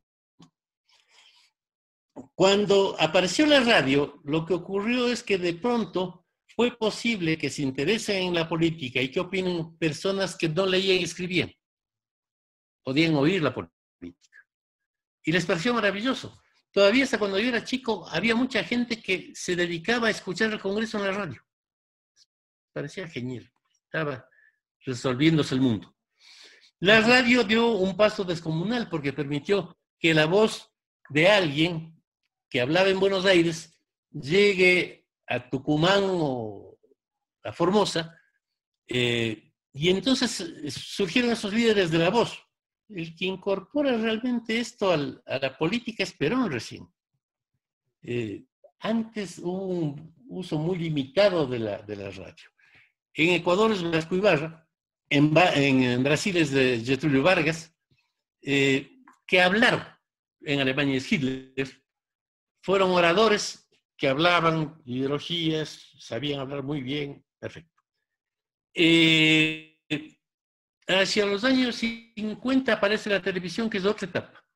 Eh, se ve a la, gente. Yo, cuando era pequeño, eh, estuve cerca del doctor Velasco Ibarra, porque mi padre era importante dirigente velasquista. Fíjense, esta es una maravilla de mi biblioteca. Un libro de Velasco Ibarra dedicado en su momento, cuando yo era chiquito. Velasco era Dios. Ni siquiera se le podía ver cómo comía Velasco, porque no comía. Era un ser sobrenatural. Yo estuve en un almuerzo en el Palacio de los Marqueses de Solanda y Velasco tomaba la cuchara, hacía así y golpeaba la mesa para que la gente tome la sopa. Después tomaba el tenedor, hacía así y golpeaba la mesa para que la gente coma el segundo y después el postre. Pero no se le veía comer. Reminiscencias medievales, ¿no? De una política medieval. Mm, no, son las religiones, estas religiones políticas que estudia Krause. Pues sabes que a Perón no le, no le tuteaba a nadie tampoco. Nadie le trataba de vos. Era usted. Y Perón no era Juan. Imagínate si cuando era de la juventud peronista hubiésemos gritado en Mendoza, Juan, Juan, qué bien estás. No, era el general Perón. Y Velasco era el doctor Velasco. Y Aya de la Torre era el doctor Víctor Raúl Aya de la Torre. Y Cárdenas era el general Lázaro Cárdenas. Todos tenían título. Todos eran tratados de usted, los líderes de la radio. De pronto la televisión tuvo un efecto demitificante extraño. Asomaron estos tipos importantísimos en la casa de la gente, una ventanita. Se los veía. Se los veía en primer plano. A Velasco Ibarra muy poca gente le vio de cerca. Yo porque mi padre era dirigente, pero la gente le veía lejísimos de una plaza, porque Velasco hablaba, hablaba como hablaban los líderes de la radio y todavía hablan algunos dirigentes argentinos anticuados. Los argentinos, les quiero decir, ¿por qué no se oye al fondo de la plaza? Y hablaban así para que les escuchen. Eso cambió. De pronto, en una ventanita asomaron todos estos líderes y la gente pudo ver y decir, no, el presidente se ha pegado los tragos de anoche, está con una cara de resaca impresionante, está mal vestido, se acercaron al poder. Y al acercarse, perdieron muchos efectos mágicos de la antigüedad. Y actualmente en ningún país el candidato es el doctor fulano o el general fulano. No, es Cristina, es eh, Macri, eh, es su nombre o su apellido. De alguna manera, si quieren, tratado de voz, no de usted. Jaime. Esa fue la televisión. Usted hasta ahora viene haciendo una historia de, cómo se presentaba la política, nombró la radio, nombró la televisión, pero el Internet, ¿qué, papel cumple en esto? acabo una cosita más de la televisión. En 1960 se produce el gran salto en el análisis político práctico, con el debate que tienen Kennedy y, Nixon. Eh, se hace la encuesta, Napolitan, en su encuesta dirigida a quienes vieron el debate, encuentra que la inmensa mayoría decía que Kennedy estuvo mejor. Eh, Tony Schwartz, que también tenía otra serie de notas, eh, hizo una encuesta entre los que escucharon el debate, porque al principio Tony decía que las imágenes son una estupidez. Y quienes escucharon el debate masivamente decían que Nixon estuvo mejor. Ahí vino la polémica entre palabras e imágenes que dura en la consultoría política un buen tiempo y es uno de los problemas más importantes de la consultoría política. Eh, cuando avanza la tecnología, aparecen dos cosas. Por un lado, la computadora. La computadora significa un cambio descomunal en nuestra posibilidad de pensar y en nuestra posibilidad de, hacer ciencia. Eh, y por otro lado, el Internet, que ya es el fin del mundo antiguo. El Internet lo que produce es un hecho especial. La gente se comunica directamente. Y al comunicarse directamente, pasa por encima de las sociedades intermedias, como la iglesia, los sindicatos, etcétera, los partidos, y empieza a hacer lo que le da la gana. Eh, ese fenómeno eh, el que señalamos con Santiago después de las elecciones mexicanas del año 2003, en que percibimos por primera vez eso. Ya habíamos sentido cosas de ese estilo, pero el 2003, sobre todo con un experimento que hicimos de un pequeño sector, eh, en el que hicimos la campaña al revés. Todo lo que no se debe hacer, hicimos. Eh, lo que queríamos con Santiago era ver qué porcentaje de chiflados hay en un municipio. ¿Qué pasa si haces todo mal? Recontra mal. ¿Qué porcentaje sacas? Era un experimento académico. Cuando la candidata nuestra, que hacía todo mal, ganó las elecciones, tuvimos un shock, dijimos, aquí está pasando algo raro.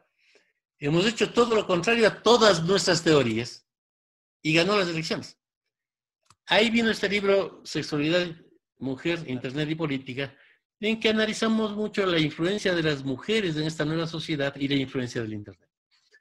Las elecciones esas fueron en el año 2003, elecciones intermedias mexicanas. Recién en el 2007 se da la revolución tecnológica del Internet, recién en el 2007. Cuando nosotros escribimos ese libro no existía el Twitter, no existía Facebook, eh, prácticamente no existía eh, YouTube. El 2007 se produce la gran explosión de la tecnología. Y desde entonces esto se ha ido acelerando y cambiando de una manera descomunal. La gente cada vez más es no manipulable. Eh, funcionan grupos, grupos, grupos que se relacionan entre ellos. Eh, el que más estudia esto es Pentland. Y está este libro genial que eh, la, nueva política, en que habla de esto. No solo la política, pero el mundo cambió. Entonces, eh, los grandes millonarios del mundo son normalmente dueños de empresas que no existen. Eh, la librería más grande del mundo es Amazon, que no ha tenido libros. La empresa de taxis más grande del mundo no. Eh, la cadena de hoteles más no tiene hoteles, es Airbnb. Y yo uso mucho Airbnb. ¿Y qué es eso? es, es simplemente conexión. eh, este año pensaba pasarme el mes de marzo entero en Italia dedicado a la música. Había ya hecho mis reservaciones para ir a la ópera. Había una presentación de Carmen espectacular en Roma. Pensé pasarme un mes dedicado solamente a la música. Y justo me vino la pandemia y felizmente logré recuperar parte de mi plata porque tenía ya reservas. ¿Reservas de qué? De Airbnb. Eh, encontré en la Toscana un convento maravilloso. Estos curas tienen un convento medieval y no lo pueden mantener. Entonces se conectaron con Airbnb. Y uno puede alojarse en un convento. Es mucho más barato que ir a un hotel eh, de cinco estrellas. Los curas tienen el cuarto. A mí me parece maravilloso alojarse en un convento medieval. Tengo la comida y es baratísimo. Hace poco estuve en Miami con Airbnb, eh, arrendé un penthouse maravilloso en Brickell Avenue, que es la avenida más cara de Miami, que costaba la mitad de precio que cualquier hotel. Ese dueño del departamento me arrienda a mí directamente, yo voy, uso el departamento y es una relación distinta a la que tienes con el hotel. Es una relación de confianza. A nadie se le ocurre robarse una cosa del departamento, porque entonces te quedas sin Airbnb el resto de la vida. Porque se respetan las normas por... Eh, eh, a mí como miembro de Airbnb me interesa estar ahí porque según utilizas más eh, locaciones y claro, te portas bien, te ofrecen locaciones que no ofrecen a otros y a precios que no ofrecen a otros. Entonces, me interesa eso. Si arriendo, también me pasa lo mismo. Es como lo de Mercado Libre. Cuando vos compras en Mercado Libre, te califican como comprador y como vendedor.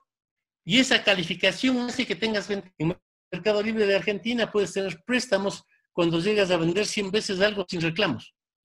Es la nueva concepción que altera todo, altera todo. O sea, eh, es, son relaciones basadas más en la confianza que en lo jurídico y que permiten que muchísima gente haga cosas productivas eh, de otra manera.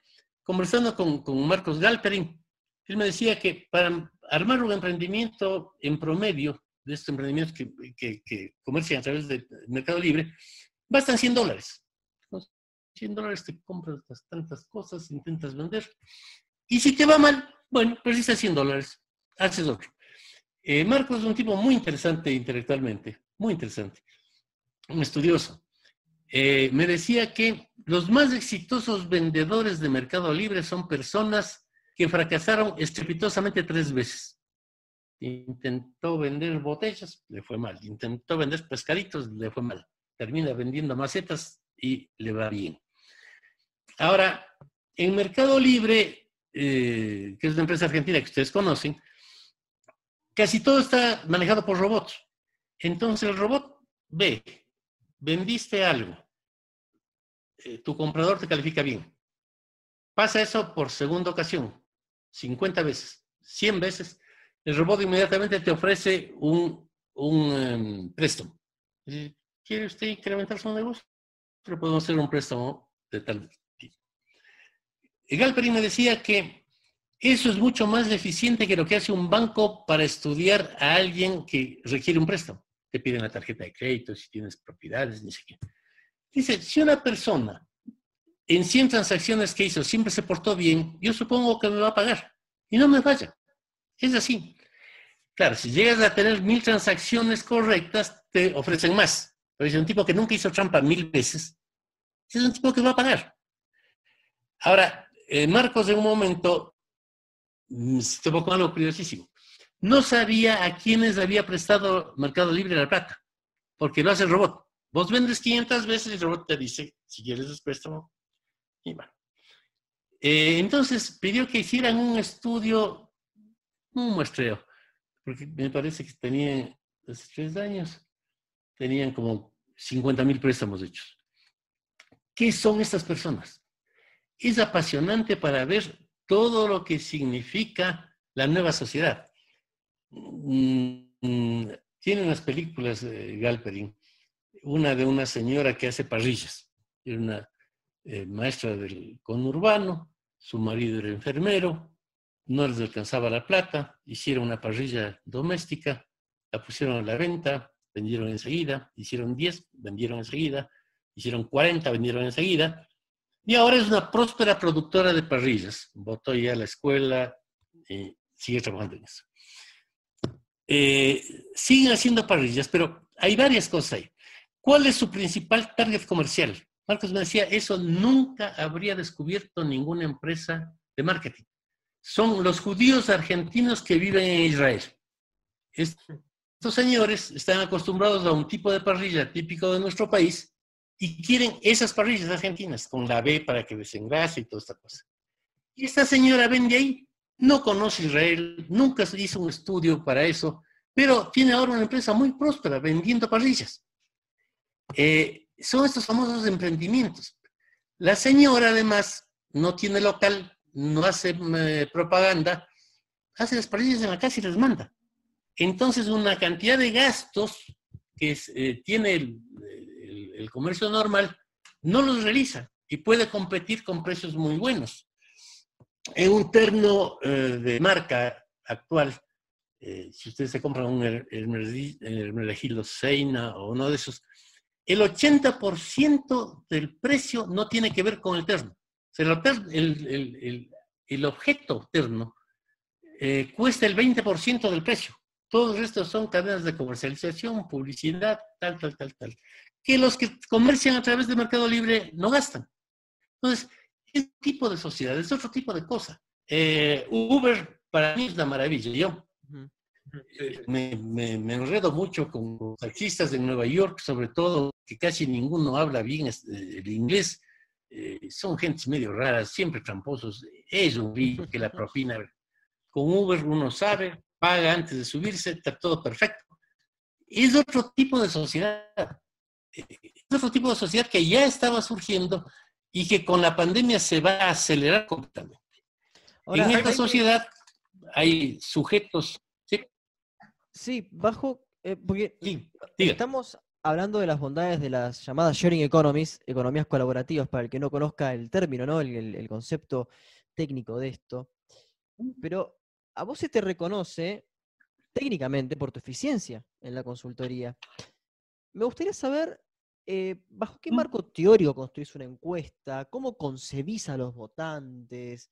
Si realizás modelos predictivos, cómo construís variables, ese tipo de cosas, ¿no? A ver, nosotros somos un equipo de tres, básicamente. El uno es Santiago, que es el que se ha especializado en investigación, más bien cuantitativa, investigación dura de datos, etc. El otro es Zapata, Roberto Zapata, que es un psicólogo español, pobre, estaba trabajando en Buenos Aires cuando nos tomó la pandemia, quedó dos meses varado en un cuartito y acaba de llegar este fin de semana a Madrid. Zapata tiene 78 años, entonces era peligroso para él. Él hace los estudios psicológicos, que son absolutamente claves para nuestro juego. La idea es hacer la campaña desde los ojos de la gente, no desde el círculo rojo. No me importa mucho a mí lo que dicen los dirigentes políticos, los periodistas, las personas que viven en esta palabra círculo rojo la acuñó eh, Aristegui, una de la televisión mexicana. formados, los que son un montón de son la minoría, tienen un montón de prejuicios, no se les puede cambiar nunca. ¿Qué pasa con la gente? ¿En qué están pensando? Repetimos siempre con los cursos, necesitas saber qué es sueño y qué hace soñar a la gente. Eso es lo ¿Quién es la gente? ¿Cómo se, cómo se mide? ¿Quién es, ¿quién es la gente? Eh, bueno, eh, eh, si haces bien las cosas, dirige la investigación a targets. O sea, eh, los votantes, es un estudio cuantitativo y estableces como modelo eh, qué votantes duros tiene el candidato, qué votantes blandos tiene. Duros aquellos que votan y no van a dejar de votar probablemente. Blandos los que están votando pero tienen muchas contradicciones en su cabeza y pueden irse. Posibles, no están votando, pero podrían votar fácilmente. Difíciles, en general no van a venir. E imposibles los que detestan al candidato.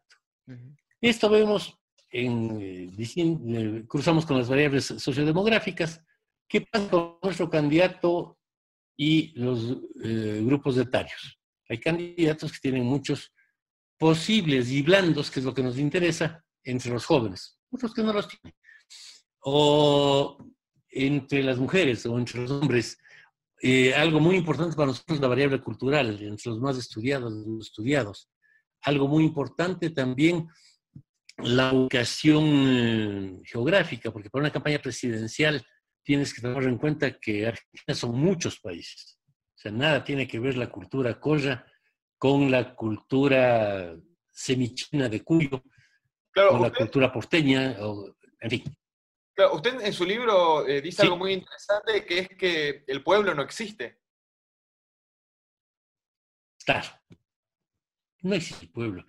Existen grupos de gentes que tienen concepciones totalmente distintas de todo. O sea, vos no podés ir con el mismo mensaje a Tucumán que a Buenos Aires. No.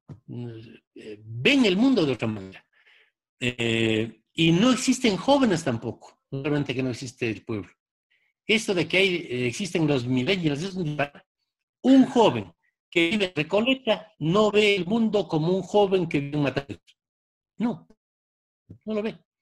Y olvídate, si vas a ver cómo ve el mundo un eh, joven de la matanza, es otro. Y cómo ven los mendocinos, es otro. O sea, las culturas influyen mucho. Hay muchas variables que hacen que la gente tenga distintas percepciones. Pero, en definitiva, lo que hacemos es con la investigación cuantitativa y cualitativa, ubicar las zonas en donde nuestro candidato puede tener mayor eh, posibilidad de conseguir votos. Y de esa manera orientamos la campaña generalmente. Esto funcionó bien porque este es el invento básico de mi maestro Napolita. Con el Internet, ¿qué pasó? Que la gente en política se ha ido haciendo cada vez más eficiente. Antes, eh, un elector de sectores económicamente modestos oía lo que dice el doctor y le parecía bien importante. Lo que dice un tipo famoso, bien importante. Actualmente, eh, lo que dicen todos los estudios que se han hecho, sobre todo los últimos cinco años, es que la gente se oye entre sí. Entonces, cada persona tiene un núcleo de gentes con las que se vincula a través de la red, o personalmente también, y a ellos les cree, no a los políticos, ni a los periodistas, ni a nadie.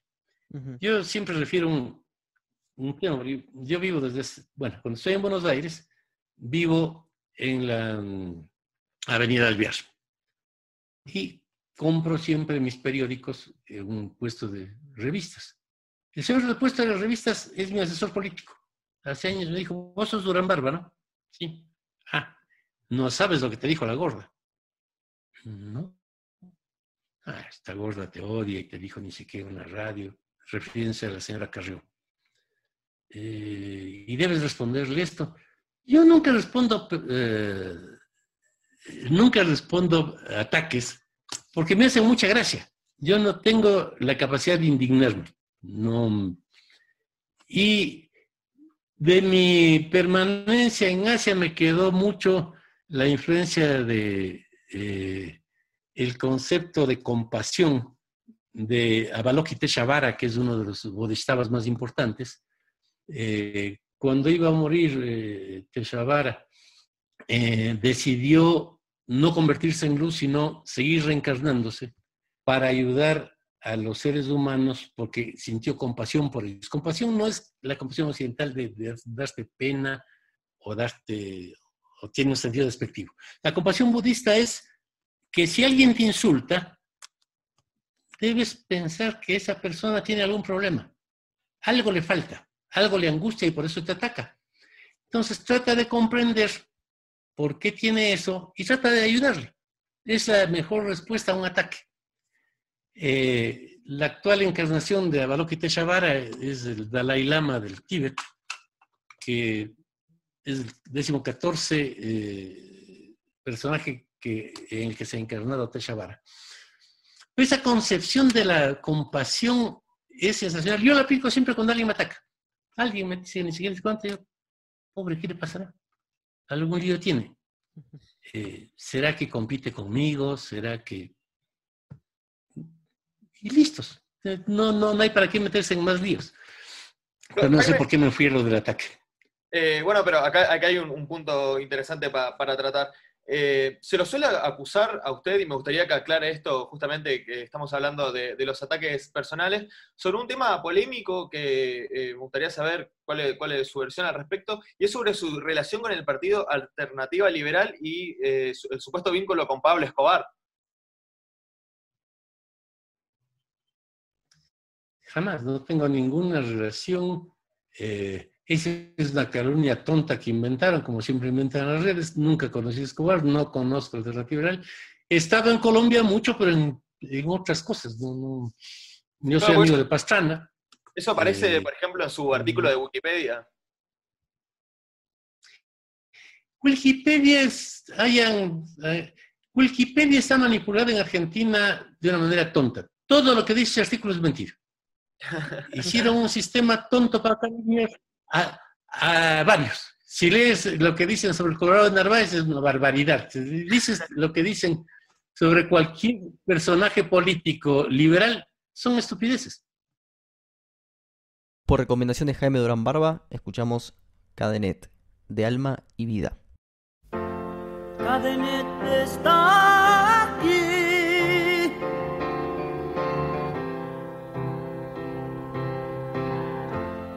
detrás de este papel.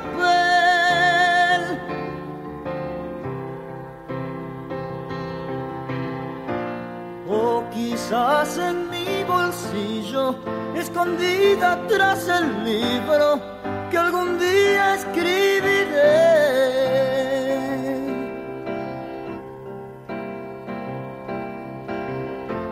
Cadenete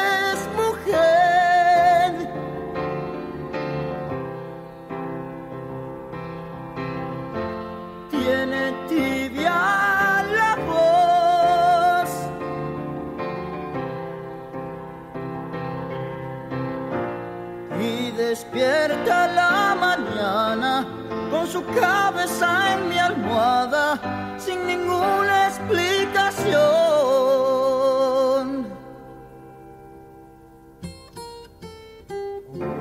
Sé que no es verdad que Cadenet no existe. Sé que no es verdad. Sé que no se debe mi café. Sé que solo vive para mí.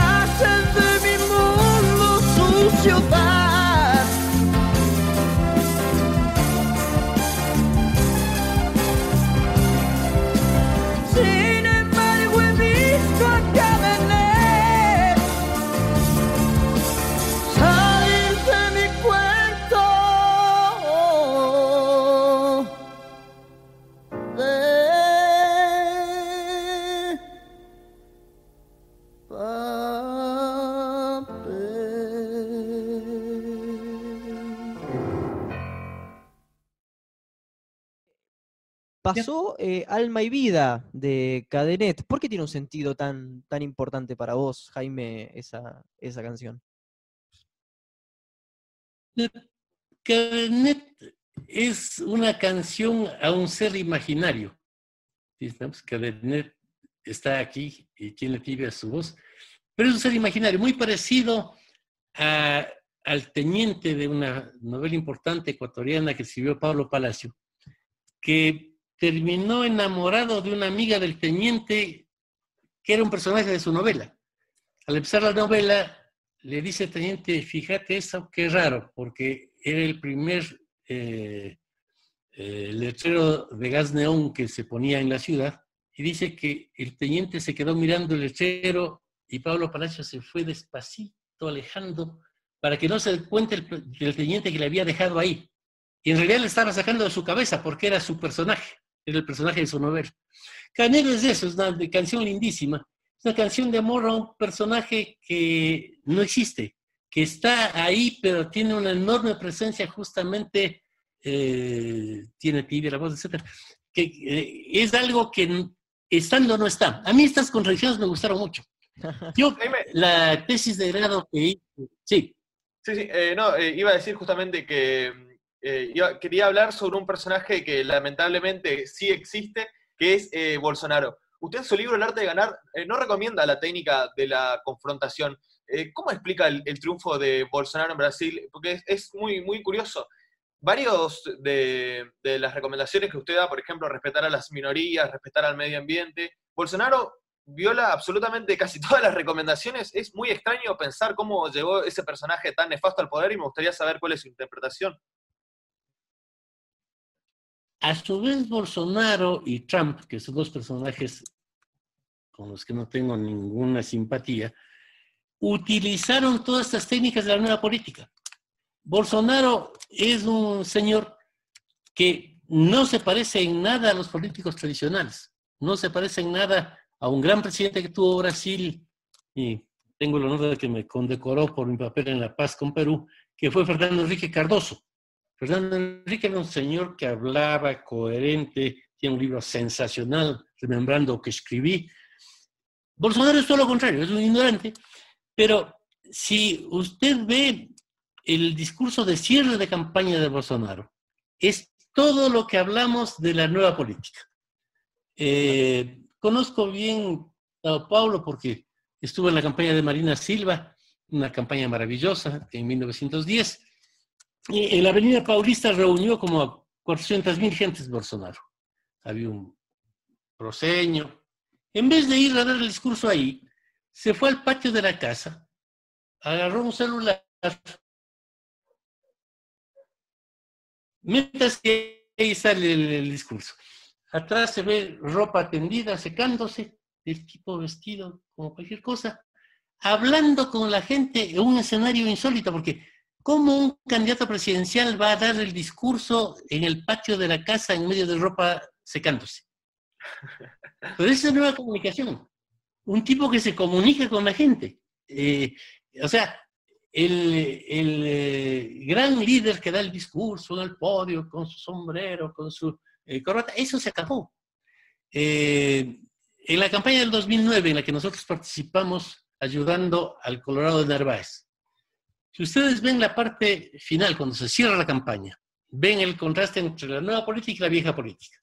Eh, el Colorado había sido dueño de tía, pero no tenía un currículum demasiado importante en ese momento. Se enfrentó a una lista en la que estaba Néstor Kirchner como primero, Daniel Scioli como segundo, Sergio Massa como tercero. Competían para diputados por la provincia de Buenos Aires. Imbatibles. El peronismo imbatible. Absolutamente, o sea, esos tres sumados, cualquiera de ellos solos era imbatible eh, para el Colorado. Los tres juntos e, eran... Y llegamos a ganar la selección, le ganamos a nuestro. Eh, el cierre de campaña fue genial porque varios canales de televisión dividieron en dos la pantalla. En un lado se veía a Néstor Kirchner con todo el gabinete de los líderes sindicales en, en el mercado de la matanza. dando un discurso importante, tal, tal, tal.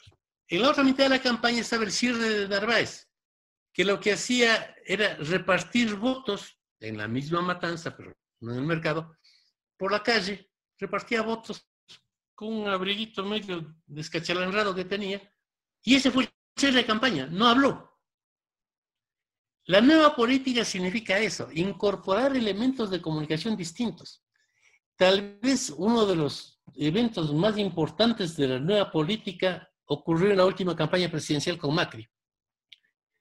Eh, las pasos fueron un golpe absolutamente inesperado porque las encuestas fallaron masivamente. Yo, ¿Reconoces ese mea culpa, o sea, de que la encuesta falló y que no se pudo... Yo no Yo no soy encuestador. Un rato encuesta. Entonces, si todas las encuestas, todas, incluidas las de los kirchneristas que también teníamos, decían que uno era el resultado, uno como usuario de encuestas tiene que suponer que hacía de ser. Si vas a la clínica y el médico te dice que estás con cáncer, ha de ser así. bueno, ¿qué pasó? El golpe fue descomunal. Eh, la gente del PRO no está acostumbrada a hacer política, es gente que llegó a la política en el siglo XXI y el golpe fue demoledor. Casi todo el mundo quedó noqueado y ocurrió un fenómeno propio de la nueva política. Eh, el sábado a los 15 días de las PASO empezó a, sonar en las redes que había gente que se autoconvocaba para ir a la Plaza de Mayo. Discutimos algunos de los que estábamos en la campaña. Algunos dijeron, hay que impedir eso, va a ser un papelón. Van a ir 30 personas y vamos a quedar de idiotas.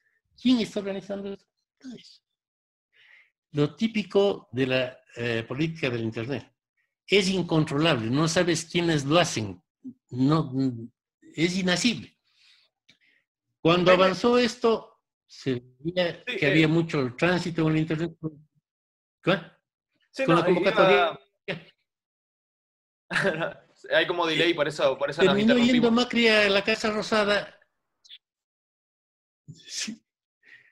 Suponiendo que sería muy pobre la manifestación. Eh, yo estaba en duda. Santiago Nieto decía, no, esto va a ser descomunal, es la nueva política. Fue una manifestación gigantesca. Si ustedes ven el registro de la televisión, Macri no tuvo micrófono, no tuvo nada porque honestamente pensaron que no pasaba. Salió al balcón. Todo esto es nueva política. ¿Y qué hacía Macri? ¿Dio un discurso importante? No, porque no podía hablar. Lo que hacía era abrazarse, abrazarse. Es un discurso interesantísimo porque sin palabras provocó una movilización descomunal. Eso movilizó a los macristas del interior. Empezó a darse esta cosa de la nueva política. Gentíos que decían, bueno, en San Luis también, ¿por, qué no hacemos esto? Y en Mendoza también, y en Tucumán. Claro, ahí viene también la racionalidad. Había 60 lugares en que querían hacer estas cosas. Tenemos dos estudios donde hay más voto posible, tal se estimuló un poco más para que lo hagan en 30 sitios, pero no es algo que hace la campaña, estimula, pero no más. Eh, esas manifestaciones eh, permitieron, vean ustedes los números, que Macri suba casi 10 puntos en el traspaso de las elecciones y Fernández suba 2. O sea, fue descomunal. La campaña de la nueva política fue descomunal. Macri no dio discursos, no hubo partido, no hubo lo que creen los antiguos, la maquinaria. Ay, ¿Qué maquinaria? No existen maquinarias. Pero Eso 10 años atrás, 10 años atrás, de Narváez, ¿gana por el Alica Alicate? También, claro. el Colorado es una persona. Sí, sí, continúa. Es una persona hacía mayor gracias a Tinelli y a esto. Y bueno, supo agarrar algo que salió de la gente, ¿no? Es otra vez la nueva política. No es que vos le impones un eslogan a la gente. No, hay que ver qué, qué dice mucha gente. Sí, usted en su libro, eh, El arte de ganar, de nuevo lo, vuelvo a nombrar, afirma eh, que los políticos que viven de denuncia, que viven eh, confrontando, generalmente fracasan. ¿Usted cree que esto explica el fracaso de la carrera política de Lilita Carrió?